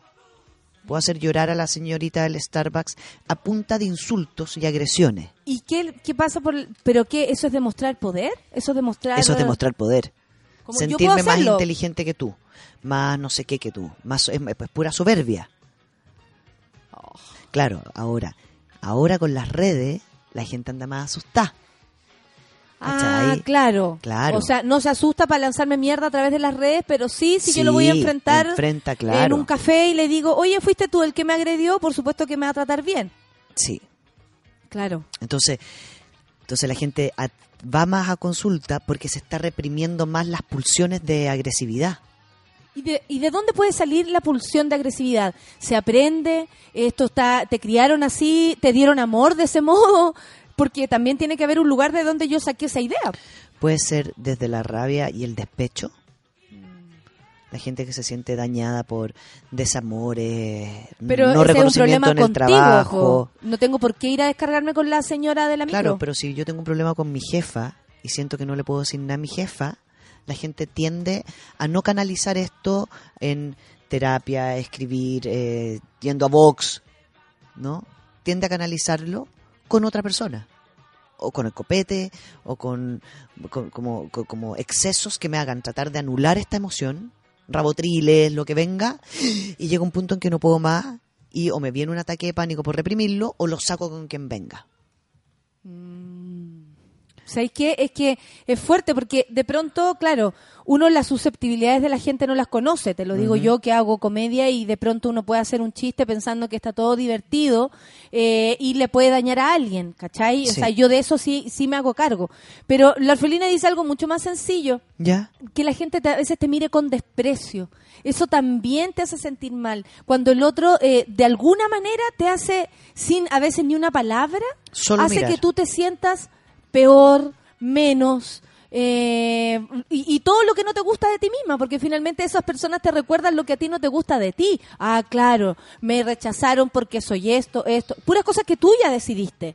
No que el otro te dijo, no me tenéis para qué decir, oye, tú eres floja. No, claro, no me llamaron porque soy floja y además soy esto, soy esto, soy esto. Yo tengo la explicación, Claro. ¿cachai? Entonces, claro, la Orfe habla de algo muy sutil, pero que sin embargo va aumentando esa, ese, ese Esa miedo inseguridad. y esa inseguridad que uno le va teniendo a la Sí. gente de pronto, ¿no? La gente... eh, el- También el- está lo sencillo, no necesariamente tenéis que decirle guatona, bla, bla, bla, como nos contó la amiga. Sí. También es, es más sutil. Claro. Para que, para que tengamos cuidado ya que estamos aprendiendo. Y ahí, y ahí la gente que es insegura tiene un doble conflicto porque es como, creo que me están. Está- está- es tan delicado vivir con, entre seres humanos, siento yo en la actualidad, porque está, tenemos mucha información, Natalia, de las emociones, del trato, del cuidado, etcétera, pero venimos con un, con un lenguaje que es un lenguaje eh, muy burdo, muy destructivo y muy eh, ofensivo. Nosotros Sí. hablamos ofensivamente. Sí, nos podemos referir hasta a una cosa de manera ofensiva. Sí. Sí, como nuestra forma de... Nuestro lenguaje. Pásame esa weá de computador que me tengo que ir a mi weá de trabajo porque Claro. va encima la weá de auto la dejé weá de lejos. Y, y ahí podéis ser súper violento de decir, me, me tengo que ir rápido. Pásame el computador rápido, porfa, que... Y así, así se resume, estoy apurada. Exacto. claro, claro. Y, y siento yo que ahora con... Como para con- que también sepamos que ahí también hay un grado de diferencia que uno puede aportar. Sí. Sí, porque nos podemos sentir como solo víctimas de esto y también podemos ser los creadores de esta misma violencita que se va eh, Que creando en los lugares en tu casa que no te das ni cuenta. Y ahora con los migrantes se Sí. nota más. Porque el nivel de vocabulario, la calidad del vocabulario que tienen los colombianos, ni hablar de los peruanos, la calidad del vocabulario hace De la que forma de explicar lo que de uno sea. habla muy mal. Claro. O Podemos- en Chile podemos hablamos más. Muy mal. Tenemos poco lenguaje, tenemos poca... El, el, el weón, weona, galla, culiao, esta Sí. we- O sea, ¿cuántas, ¿cuántas veces uno puede decir weón en una frase? El otro día una amiga nos contó una historia y todo Ya. y cada vez que hablaba de alguien decía, bueno, y la loca nos dijo y el, lo- y el otro loco y después y- le hicimos la historia de nuevo y estaba el otro loco, la loca argentina, como que empezamos a cachar que en verdad reemplazó a cada una de esas personas por la palabra loco, ya lo transformamos en personaje, en texto podría ser divertido, pero en el fondo nos estaba explicando de, de man- de buena manera lo que nos, nos estaba contando. Claro. Y, y claro, ahí yo también desde mi lugar me hago cargo del relato constantemente. Entonces, sí, comprendo lo que tú dices. Mira, la Jenny nos dice algo no menor. Jennifer, que estamos a punto de vernos, eh, que ya vive allá en, las Europas y, y me va a ir a visitar. Donde yo trabajo hay una mujer que maltrató Buenísima. Tanto a otra compañera con insultos disfrazados de consejos Ah. que terminó provocándole una baja de peso gigante y una crisis de nervio. Cuando yo entré a ese trabajo no conocía la historia, pero algo me pasó con ella. Claro, como percibió que algo, algo sucedía. Y, y también existe como ese eh, especie de soberbia que de pronto podemos tener en decirle a otro lo que consideramos nosotros positivo, pero con la poca sensibilidad que uno puede tener para decir cosas, puedes dañarlo igual. Oye, mira, yo tengo una nutricionista fantástica que Claro. te puede- y yo no sé qué rollo tiene ella con su gordura o con su delgadez. Es que no, si no conozco a la otra persona, no puedo instalarla en un lugar común. Claro, claro, claro. ¿no? Como instalar a las personas en un lugar en que todos somos iguales. Entonces todos debemos. Y la gente tiende, la gente es muy metida y la gente habla mucho de sus cosas. Entonces, estás en una oficina, compartes con las mismas personas que son... Todos saben que 10 está yendo al que- nutricionista, y todos, todos- saben que está ahí adelgazando, no sé, todos se empiezan a dar cuenta que ya no estáis comiendo pan, ya estáis comiendo solo apio. Y la gente está pendiente porque invierten mucho tiempo en mirar al resto. Invierten demasiado tiempo en tratar de resolver al otro y ser y ahí pasa a ser un espejo uno. La gente no se analiza a sí misma tanto. Es Mm. como, yo creo que, afuera. pero viste que ella no sé qué, viste que él no sé qué, viste que no sé qué. Ya, ¿y tú por qué inviertes tanto tiempo en esta otra persona? Porque gente dice, no, es que yo estoy tratando de ser empático. Hay que ser empática con, con ella, porque, porque mírala, debe tener Mira, muchos problemas. trajimos muchas frutas porque sabemos que estamos a dieta. Eso puede dañar a la otra persona en vez de hacerle un favor. Por, ¿Por qué ejemplo, exponer? ¿por qué exponer? ¿Por qué exponer Claro. las supuestas dificultades de y la con otra persona? una buena y con un acto de buena buena voluntad. voluntad. ¿Cachai? Como trajimos fruta porque estamos a dieta y la única que está a dieta aquí es ella y se puede sentir mal o él y se puede sentir mal por, por este gesto que yo hago como de buena onda. De súper buena onda. O que, que igual que importante es saber relacionarnos con con ese con ese con ese acento en el sentido común o no como que de pronto lo Ahí, perdemos por claro. una wea natural o porque nos creemos súper capi de saber qué decir Porque nos creemos empáticos, como dice la clava acá, como, ¿qué es la empatía? Yo digo, la empatía para mí eh, no puede existir esa palabra, porque es demasiado soberbio que yo te diga a ti, yo entiendo Natalia porque tú estás pasando. No, yo no entiendo, puedo intentar, creo que quiero quiero contenértelo, quiero quiero quiero tal vez acompañarte, mejor yo quiero respeto, te respeto. lo que está pasando Pero, porque aparte cuando la gente dice, yo me pongo en el lugar del otro y lo siento, digo, no, porque si tú no, te- no tienes inseguridades o no has pasado por situaciones relativamente similares, no puedes ponerte en el lugar del otro y no te corresponde. Lo que te corresponde es respetar, exactamente, aceptar. Pero no es ir a invadir el espacio del otro, porque si no pasa ese tipo de cosas. Es que yo te entiendo, porque yo también he tenido dificultades, entonces yo necesitaba el apoyo, entonces llego con la fuente de fruta y lo grito, porque yo quiero ser la protagonista de esta historia. Te estoy ayudando. claro cuando tal vez sí puedes hacer un, un gesto como de En silencio. ¿qué te traigo? fruta por perfecto calladita ponéis las piñas para ese lado fin Calladita. O nada, o, o, o no, no hago, O no te metí. o no, claro, o le invito a comprar para que ella pueda colaborar con una opinión, no sé, pero hay otra, otra forma. Bueno, la empatía es algo que nosotros siempre eh, eh, lo hablamos y es como lo que uno diría eh, le falta a todo el mundo, que es querer, por último, ponerse en los pies del otro para quedarse callado. Aceptarlo pa- para entender desde a mí el me otro. sirve la empatía para quedarme callada. ¿Cachai? Como, sabes que yo sé lo que está pasando en la Rafa, pero como no tengo idea qué es lo que estar en su lugar, porque no he experimentado lo que estás viviendo, prefiero acompañarle en silencio, cachar a lo que tú me O puedes le pregunto. Claro. como, ¿Quería hablar de esto? Pucha, no, porque me tiene muy angustiada. Ok. su angustia. ¿Y qué, qué hago con tu angustia? Como, con- ¿Qué querís con tu angustia? ¿Querís un café? ¿Querís un té? ¿Querís una fruta? Pero, pero esto de adueñarse, la gente dice es que yo eh, he tenido pacientes, es que yo soy muy empática, entiendo todo lo que le pasa al resto. Digo, eso es ser soberbia. O sea, la empatía Es implica un trabajo constante además. la habilidad de, tan- claro, de querer ir a entender al otro para poder aceptarlo. Eso es. Pero no es ir a tomar el problema del otro y adueñármelo. Y no es competir con el problema del otro. ¿Y qué pasa si yo también siento que soy parte de una minoría? Ya sea soy inmigrante, soy mujer, que en algunos casos también funciona como Claro. minoría dentro de esta sociedad patriarcal, eh, soy de lo que sea, soy una minoría.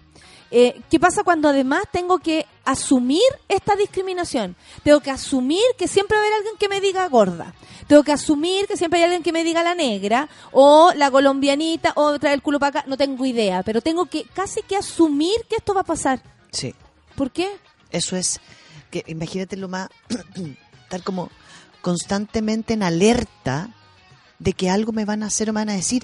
Si ese es el problema. Y asumido casi. Es así. ¿Pasa o no? Esa es mi realidad. ¿Pasa o no? Sí. que como soy así... Y ahí, ahí muchas veces las familias también son súper exigentes. Las personas que tienen, que tienen eh, no sé, muchas espinillas, por ejemplo. Les compran maquillaje para tratar de tapárselo y les tapan los poros y les sale más espinilla. A veces el tratar de ayudar a la otra persona me, me hace peor.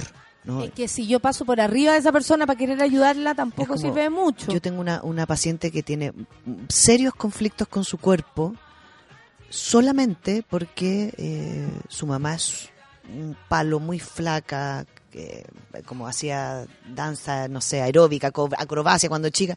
Y ella no, ella es mala para los deportes, tiene el cuerpo de su papá, tiene una buena cadera. Y me dice, pero yo siento que tengo que cosas. esconder mi culo porque ella toda la vida me decía, no comas el pan, saca el pan que se te va, se te va, se te va al lado que no corresponde que se vaya. Y decía, entonces, ahora tiene veintitantos años, está tratando de, de asumir, dice, claro, y vengo a terapia porque me doy cuenta que de alguna forma me dijeron toda la vida, no comáis pan con mantequilla. ¿Y por qué? Porque me sentía que era más gorda, que era no sé qué, que era fea. Y porque- probablemente engordada por lo mismo, por una rebeldía casi o una resistencia a esto, o la ansiedad que le provocó esta la misma ansiedad situación y el estrés. de, el de saber que no estoy al nivel de mi mamá. Entonces, esta comparación claro. inmediatamente me anula quién soy. Como, ah, está mal. Entonces, porque no soy así. Pero no puedo ser así porque no tengo ni esas caderas, ni ese largo de pierna. ¿no? Mi cuerpo no es ese mismo. Aparte que triste asumir que otro sí en su forma física, en sus decisiones está perfecto y yo no. Claro. Uno nunca sabe lo que está lo que pasa del otro lado. Yo siempre lo digo esto a, a mis amigas. Eh, al otro lado hay un mundo que tú desconoces. El cómo esas personas llegan a tomar esas decisiones, tú desconoces ese camino. Entonces la pregunta acá también tiene que ver, ¿cuántas veces yo he sido ofensivo con el otro? ¿Cuántas veces yo realmente en ¿Cuándo mi cabeza ofensivo? Claro. también? A veces no lo digo, pero lo estoy pensando. O sea, ¿cuántas veces en el metro no hemos sido ofensivos con alguien? Por un prejuicio personal. Porque aquí tiene que ver con cuáles son tus prejuicios. Y no tenemos más chalecos. Ponte tú. Ponte ¿Qué tú. sabes tú si no hay más ropa de abrigo en esa casa? Mm, y yo voy y la le comida que le dan. Mm, qué heavy. El Y- y pan, está comiendo la puro opinión, pan la opinión, la opinión así como rápida, descuidada, puede dañar mucho al, al otro. Imagínate. Y ahí sí que podemos caer todos. Porque, Yo que porque- soy buena para hablar. Porque sí. No, sí, pero me, me, me- o sea, hay que medirse la opinión, pero uno que es bueno para hablar, de verdad puede caer en un, en una, en un error, po. en un error y en Sí. un daño. Y, Yo lo digo, lo digo cara dura nomás. y, y claro, y, y aparte, aparte eso, Natalia, es como, hay momentos y momentos. ¿No? Yo, eh, a mí, no sé, a una amiga mía le digo, oye, weona, pásame el paté, soy lenta. Ah, jaja, me dice, sí, bola, acelerá, no sé, da lo mismo. Yo tengo una dinámica, tenemos código, pero si yo, cuando yo sé que a ella le molesta al- algo en particular, no lo voy a hacer. No sé, por ejemplo, yo nunca le dije a mi amigo que estaba gordo. Y después cuando se vio súper gordo y, engor- y, y él decidió adelgazar, me dijo, ¿cómo nunca me Nunca me dijiste? Y yo, puta, es que te veía tan contento. ¿Qué, ¿Qué querés que le hiciera? Honestamente, pu- pude haberle dicho algo por su salud, por ejemplo. Esa es mi autocrítica. Pero la verdad no quise pasar por arriba de su forma de vivir.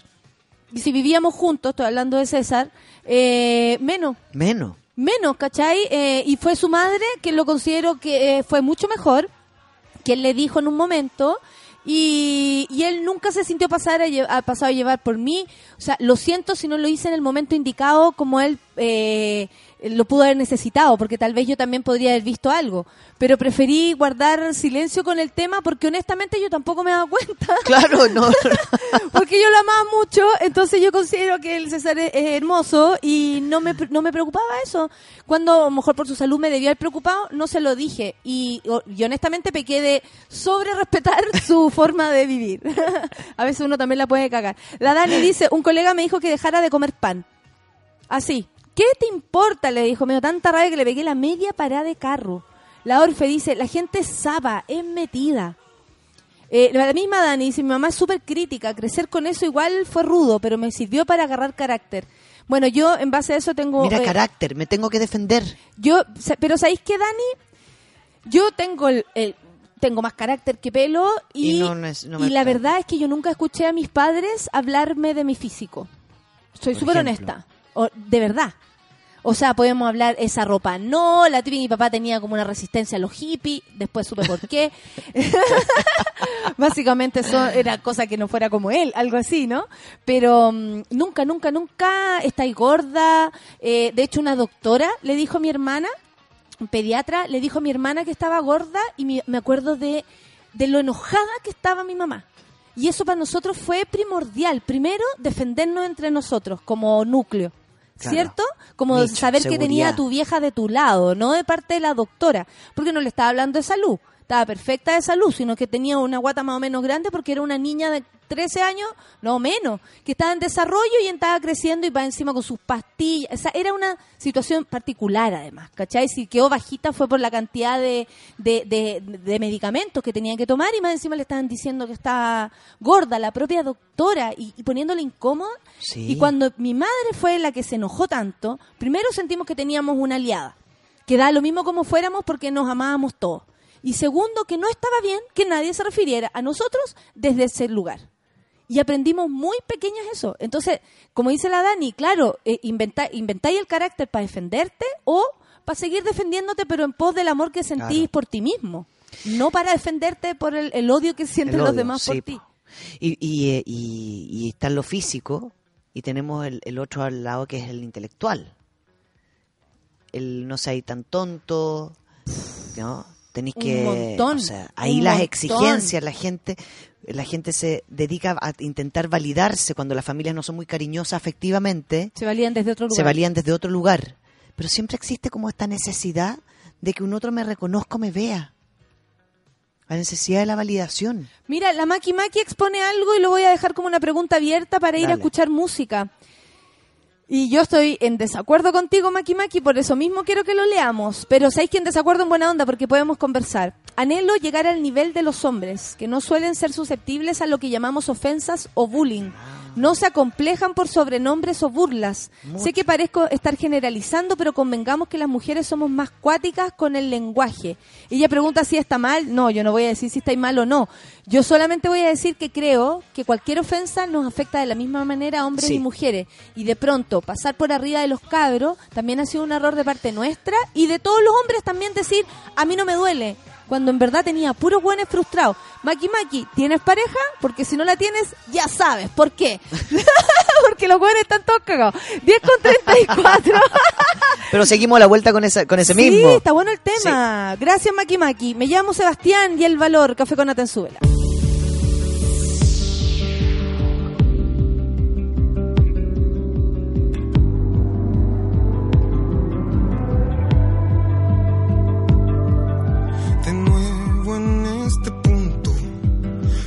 Aparece ni una mano, justo al borde de un acantilado. Y a la otra orilla sueñas alcanzar. Si no te atreves, sabes que te estás volviendo un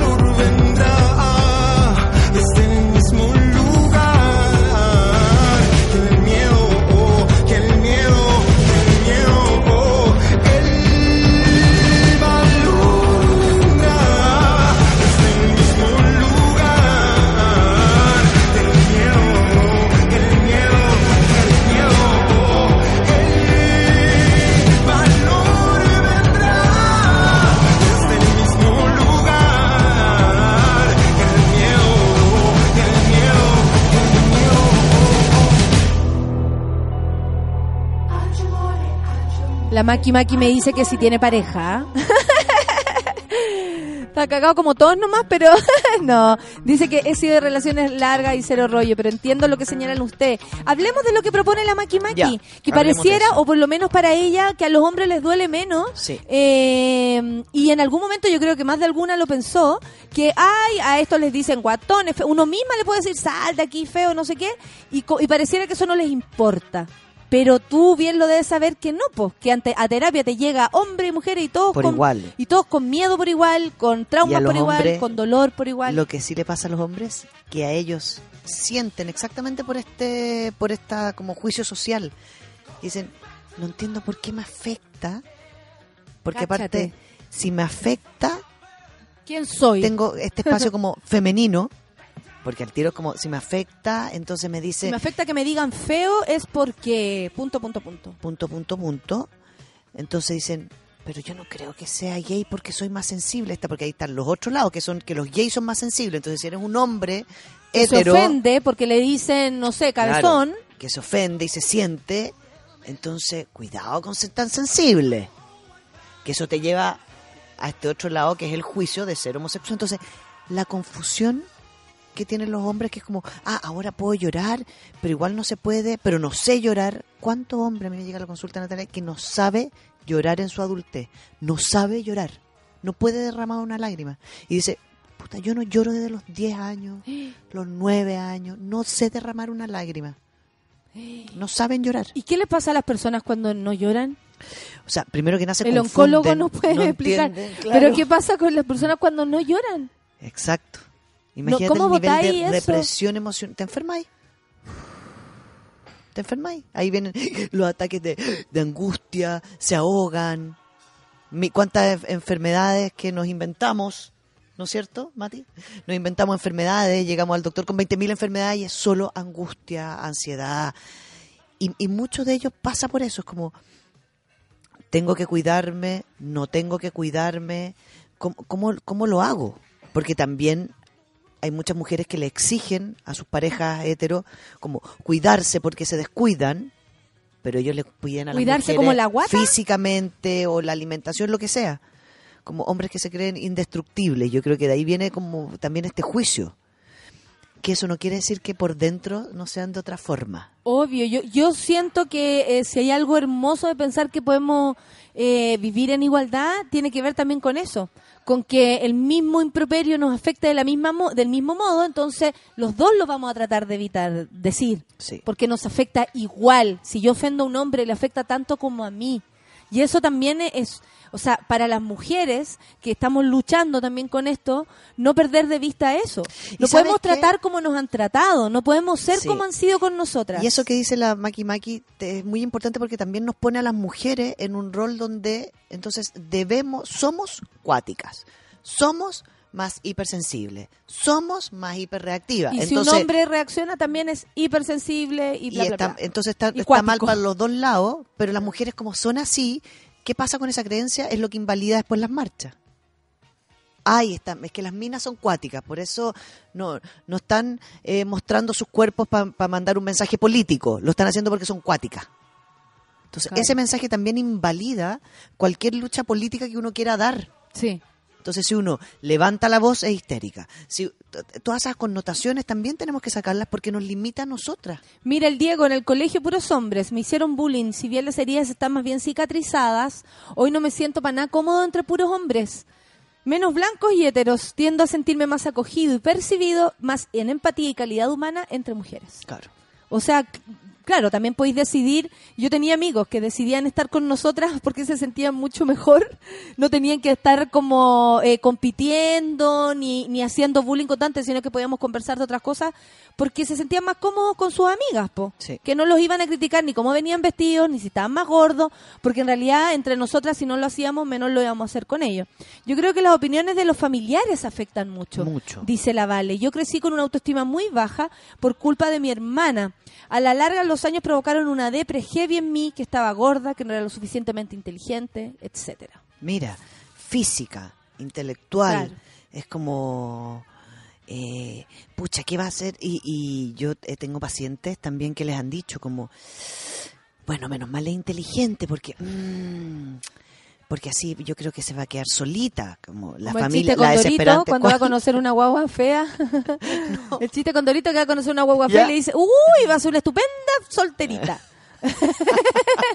Me reí mucho yo cuando era chica leyendo ese chiste. sé que... eh, Continúa. Pero claro, como que tuviera Es- que revertir de algún modo como que te vaya bien. Si tenés que, no, No, porque aparte la, connotación está puesta en la pareja. Claro, que si alguien Como- te elige. Porque encima. tienes que tener pareja. Esa es la otra. po. Tienes que ser o inteligente y si no tenés que tener pareja. Porque la inteligencia en la mujer está como asociada a que, a que eh, como no es tan linda, entonces es inteligente. Mm. ¿Y, quién es- ¿Y qué pasa con nosotras, Rafa, que somos las dos cosas? Oye. ¿qué, qué vamos a hacer? ¿Qué vamos a hacer? con todo este panel que tenemos acá. Mira, la Sandra dice algo eh, importante que yo quiero eh, que ocupemos los últimos eh, minutos del programa, que todavía nos queda, pero igual. Siento que he cometido tantas veces el error de comentarios poco sutiles en mi entorno cercano. Y me duele Ya. pensarlo. ¿Cómo se puede trabajar eso? ¿Cómo uno puede trabajar en no ofender? Eh, ella sentido, ha sentido que ha cometido este error de De decir, insultar. de ser desubicado o de insultar. Eh, claro, ya lo dice, lo he cometido. Filo no dice sin querer, no, lo he cometido. Agradezco, Sandra, que sea tan honesta. ¿Qué hacemos Yo cuando le nos... preguntaría Sandra, ahí uno puede hacer un trabajo súper bonito. Hoy, día, hoy día en la mañana con mi paciente a las ocho y media estábamos hablando exactamente de esto. ¿Cómo reparo? ¿Cómo reparo cuando he dañado a un otro? Mm. Y yo creo que la primera parte es ni siquiera como ir a pedir perdón. La gente dice, ay, pedir perdón. No. Lo primero es averiguar persona a persona. Porque yo te puedo decir a ti, Natalia, ay, que eres tonta. Y después voy donde ella y le digo, ay, que, que eres tonto, no me estáis poniendo fake no more. Ya. Entonces, pero puede ser que, que a ti, que yo te diga, ay, que eres tonta, te dé lo mismo. Porque está en nuestro código. Está en nuestro código. Y, y, y, y DJ se me dice, gurisa. Sí, pues puede ser. Entonces, yo tengo que acercarme y decirle, ¿sabéis que la otra vez tiré esta pachota al frente tuyo? Puta, quiero saber si te hice algún daño. Las personas se quedan un poco a veces para Es adentro, ¿no? heavy. Como- El perdón aparte no tiene tiempo. No, Yo no he tiene sabido tiempo. de compañeros, por ejemplo, de colegio, que después de, de hacerle bullying a otros compañeros por su homosexualidad, en este caso, le han pedido disculpas después de mucho tiempo. mucho tiempo. Y esas personas sí han sentido el placer de decir, ¿sabéis qué? Sí, eh, te, te disculpo, qué qué bueno que me lo decís. Fin. Ni siquiera si te perdono no, porque sabéis que llevo años con mucho dolor. Y esto pero me ha sido acumulativo, decirlo, pero claro. gracias por decirlo tú. Ahora. Y por Yo que preguntarme. sí, el tiempo que sea uno puede pedir disculpas. Ahí está la empatía, considerar al otro. Claro. Considerar al otro. Esa podría ser nuestra definición de empatía. Considerar al otro, aceptar. Y aceptar lo que yo hago. Entonces, si tú le has hecho daño a tu familia, ironizando, familias que son irónicas, a veces familias son súper irónicas, Hola, pero familia. hay uno que- Hola, familia. hola. Y hay uno, a mí, a mí siempre en mi familia me tildan de la sensible, la que termina llorando, siempre, por lo que sea. Y es verdad. Entonces, mis primos, mis tíos, Pero es que mi a veces uno no alcanza esos niveles. como que necesita tener cuidado conmigo, porque a mí me afecta. Yo sé que eh, de repente eh, en, mi, en mi casa se tiran tallas y a mí me, me duelen un par. Claro, el punto es que él me lo permite y me pongo a llorar. Como, ay, pero ¿por qué me dije? Oh, y la Rafa, listo, otra vez, otra vez ya. Perdón, cuidado. Pero tengo la libertad de manifestarlo. Si Sí. no tuviera la libertad de manifestarlo, podría ser tan insegura por guardarme emocionalmente. Pero tú también le enseñaste a ellos a que no te gustaba lo que estaban diciendo. O que me afectaba. Con tu naturalidad de aceptar que te afecta, tú también le dijiste a tu vieja y a quien sea, hey, hasta aquí nomás llegamos. O, ah, la Rafa se va a enojar. Puta, sí. Sí. Es un tema que de verdad me pone mal. Mira, la Lau, eh, eh, la Lau Daroch, a propósito de esto de, de llorar o no, justo ayer me llegó un nuevo alumno de canto y me contaba que él quería cantar para conectarse con sus emociones porque no llora hace más de seis años. Mira, y la música lo emociona tanto que cree que por ahí puede transformar lo que siente. Qué bonito. Esa, oye, ese Es una trabajo va a estar maravilloso es que una nos búsqueda. cuente. Creo que, me merezco un abrazo con el comentario que me mandé, dice. un abrazo. no, Maki Maki, al contrario, ¿sabéis que Está súper bien porque de pronto nos podemos equivocar. Y también nos podemos equivocar nosotras. Es que si no aprendemos... Da lo mismo. Al contrario, Maki Maki, estamos aprendiendo. La confrontación tiene que estar siempre puesta. Hablar, opinar, debatir, estoy de acuerdo, no estoy de acuerdo. Es la única forma de llegar a consenso. Si no, no vamos a llegar a consenso. Bueno, entonces tú... Si no vamos a tener a la, a la presidenta de la UDI sacándose foto en Brasil. Pero dice que no le preguntó nada a propósito de lo que dicen las mujeres porque hablan mal, eh, no se entendieron muy bien, pero bien que le dijo presidente, que le preguntaron, pero usted como mujer no le habló nada a, su- a propósito de sus frases misóginas y todo. No, es que como él habla brasilero y yo portugués y yo español, no nos entendimos, dijo ella. Ah, me estás hablando en serio, pensé que Estoy me estabas hablando en hablando. serio. La joven dice, mi ex antes de irse me dijo que nadie me quería. Viste, pero ahí a mí me dan ganas de insultar.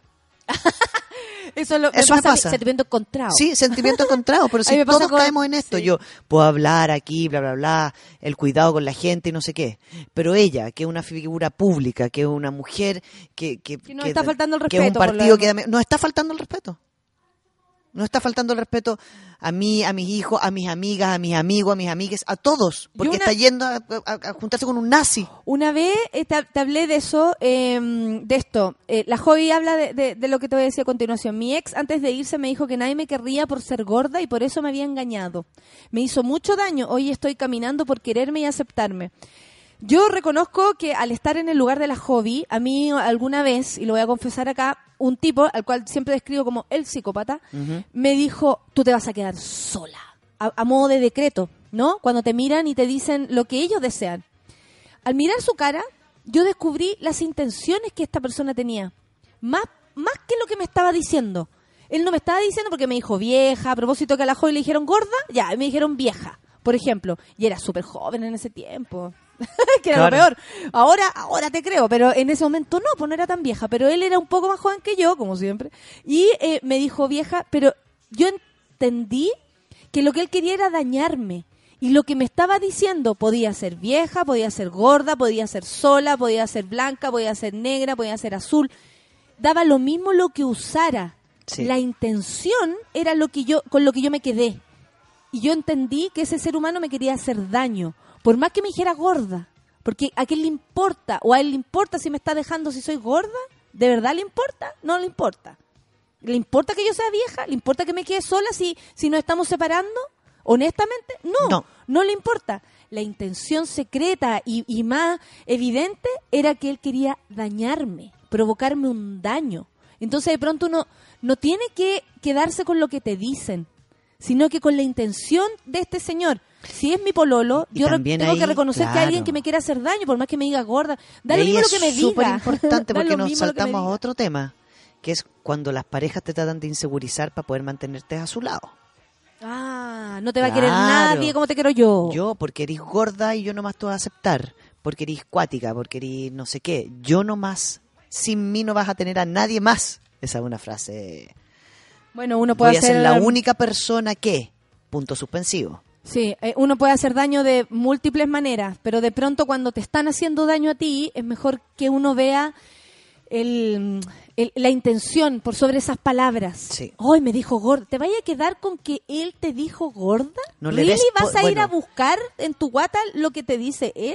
Eso se hace en terapia. Uno trata de sacarle el poder a las personas que te pusieron esos insultos. Claro. Como hay que sacarle ese poder, hay que ponerlo en otro lugar. Exactamente quitarle el poder que están tratando de hacer, porque cuando tratan, cuando te insultan, lo que están haciendo es invalidarte. Se están poniendo por sobre tuyo. Mm. Tú tienes una característica negativa que yo no la tengo. Como consejo para no dañar a nadie, para que vayamos terminando. ¿Qué es lo Veamos que uno dónde se te sale. Ya. Hay que ver dónde te aparece. ¿Cuándo estás intolerante? ¿Por qué? Entonces, lo más probable es que uno se, eh, tenga fijaciones. De más, a lo mejor le ando todo el mundo diciendo que es gorda. Yo por soy ejemplo. intolerante ahora con las personas que... pero te- terrible. El otro día le- ¿Estás confesando algo? Sí, estoy confesando. El otro día le dije a una señora. No era una señora, era de mi edad. Señora. En el- No era una señora de mi edad. Señora. Señora. Un piso en el ascensor. No soporto la gente que va del piso 1 al piso 2 sin tener ni un problema en ninguna parte, que anda con zapatillas feliz y, y, y- y- aprieta el botón y le dije, le dije, ¿en serio un piso? no puedo evitarlo. Y me ha pasado ¿Y, últimamente. te- ya, y ahí a lo mejor debería, porque tú no sabes qué problema tiene ella. Ponte tú que, que no se le Y note, le pero olía el colon, claro, no sé. Le olía el colon, se, se mea sola y no puede subir una escala. Pero eh, me han pasado como tres veces ya. Ya, entonces tú, Rafa, desde en serio un piso y le, le, le- y le- estaba enojada. Uy, a ver. Porque yo subo Yo cuatro y te- iba apurada, iba al nueve y la señora marca el dos. La señora de 40 años. Yo debo asumir que he aprendido bastante a, a medirme en A ese medirte. aspecto. Sí, pero también tiene que ver con que he elegido súper bien a la gente que está a mi alrededor, pero siempre, en mi casa y afuera. Y, y tal vez en algún momento de mi vida yo no estaba tan clara y por lo mismo la mierda se iba para cualquier parte. Pero como que menos mierda creo en mi corazón diariamente, menos tengo para lanzar al, al día a día. Pues uno igual tiene que resolverse a sí misma para poder no ser mala onda, po. Sí. Pues si puedo ser súper fácil mala onda. Es que es muy fácil. Ah. Porque somos una maldita sociedad. La Jenny dice que que los fachos le despiertan el odio a ella, Los por fachos. ejemplo. Bueno, a mí no la se señora en. Brasil, por supuesto que me pone muy mal genio. Claro, pero no por eso le, va, le vaya a hacer lo mismo que yo te haría. Oye, veces- Es que ella me haría unas cosas, yo creo que, que terrible. Sí, es que. ¿sabéis lo que pasa? Es que a veces uno también tiene que asumir cuando tiene el poder en sus manos. Sí. A mí me pasó que tenía el micrófono en los premios Caleuche y frente a mí figuraba Evelyn Matei. Claro. Todo el mundo esperaba que yo la hiciera papa, pero yo tenía la posibilidad de hacerlo. Y le dije en su cara que no lo iba a hacer porque tal vez ellos me harían eso a mí, pero yo no a eso a ella. ¿Cachai? Como que para mí fue importante actuar como a mí me gustaría que actuaran conmigo, en ese minuto. Porque dije, bueno, si me la sirvo en el suelo y le pateo en el suelo, va a ser lo que lógicamente puedo hacer. En cambio, si le tiro unas dos tallas, nos reímos, Claro. la utilizo para ciertos chistes, la, la ocupo, la ocupo, que es lo que a mí me puede servir. Pero, ¿me entiendes o no? Sí. Como uno, a veces cuando tiene el poder, tiene que ser aún más Claro, por eso te reflexivo. digo, cuando tú insultas a otra persona o alguien te insulta, está apelando a que esa persona no tiene tu error. Hay que arreglar. Hoy día una persona decía, la terapia decía, es que yo quiero arreglarla. Arreglarla. Una persona, arreglar a una persona. ¿No? Que no tiene, no tiene un- el disco duro malo. Sí. Es como adaptarlo a mí. Ay, nos tenemos que ir retirando. Oh. Esto ha sido una súper buena terapia porque nos pone a todos en jaque y a mí me gusta eso. Me gusta que me gusta reflexionar sobre lo que yo también puedo hacer mejor y lo que también he estado fallando.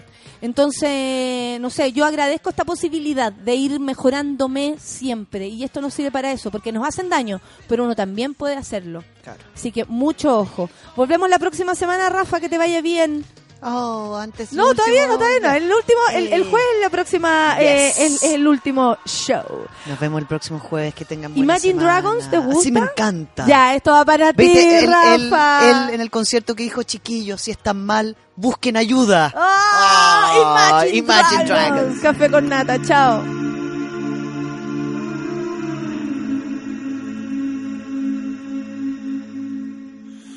Will you hold the line every one of them is giving up and giving in? Tell me, in this house of mine, nothing ever comes without a consequence of cost. Tell me, will the stars align? Will heaven step in? Will it save us from our sin? Will it? Cause this house of mine stands strong. That's the price you pay.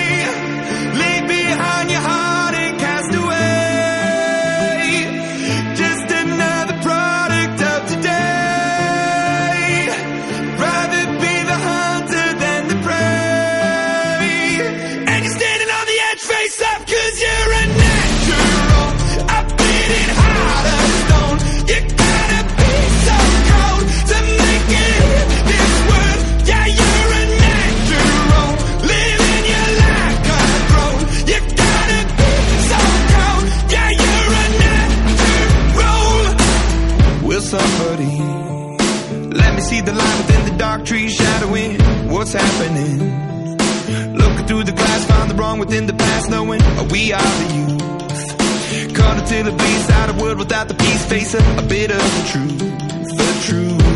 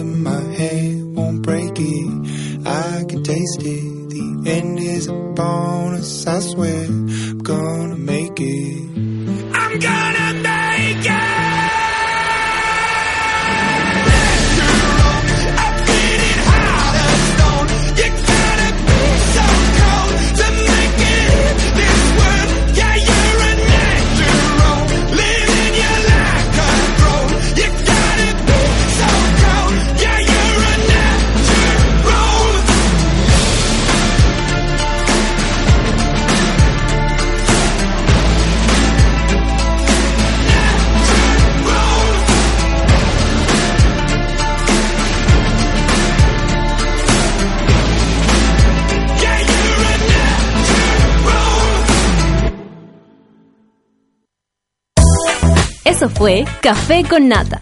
Gracias por ser parte de esta comunidad y hacer de Mordor un lugar más apacible. Natalia Valdebenito te espera de lunes a viernes a partir de las 9 de la mañana en el matinal más pitiado de Chile. Solo en Sube la Radio y en otra sintonía.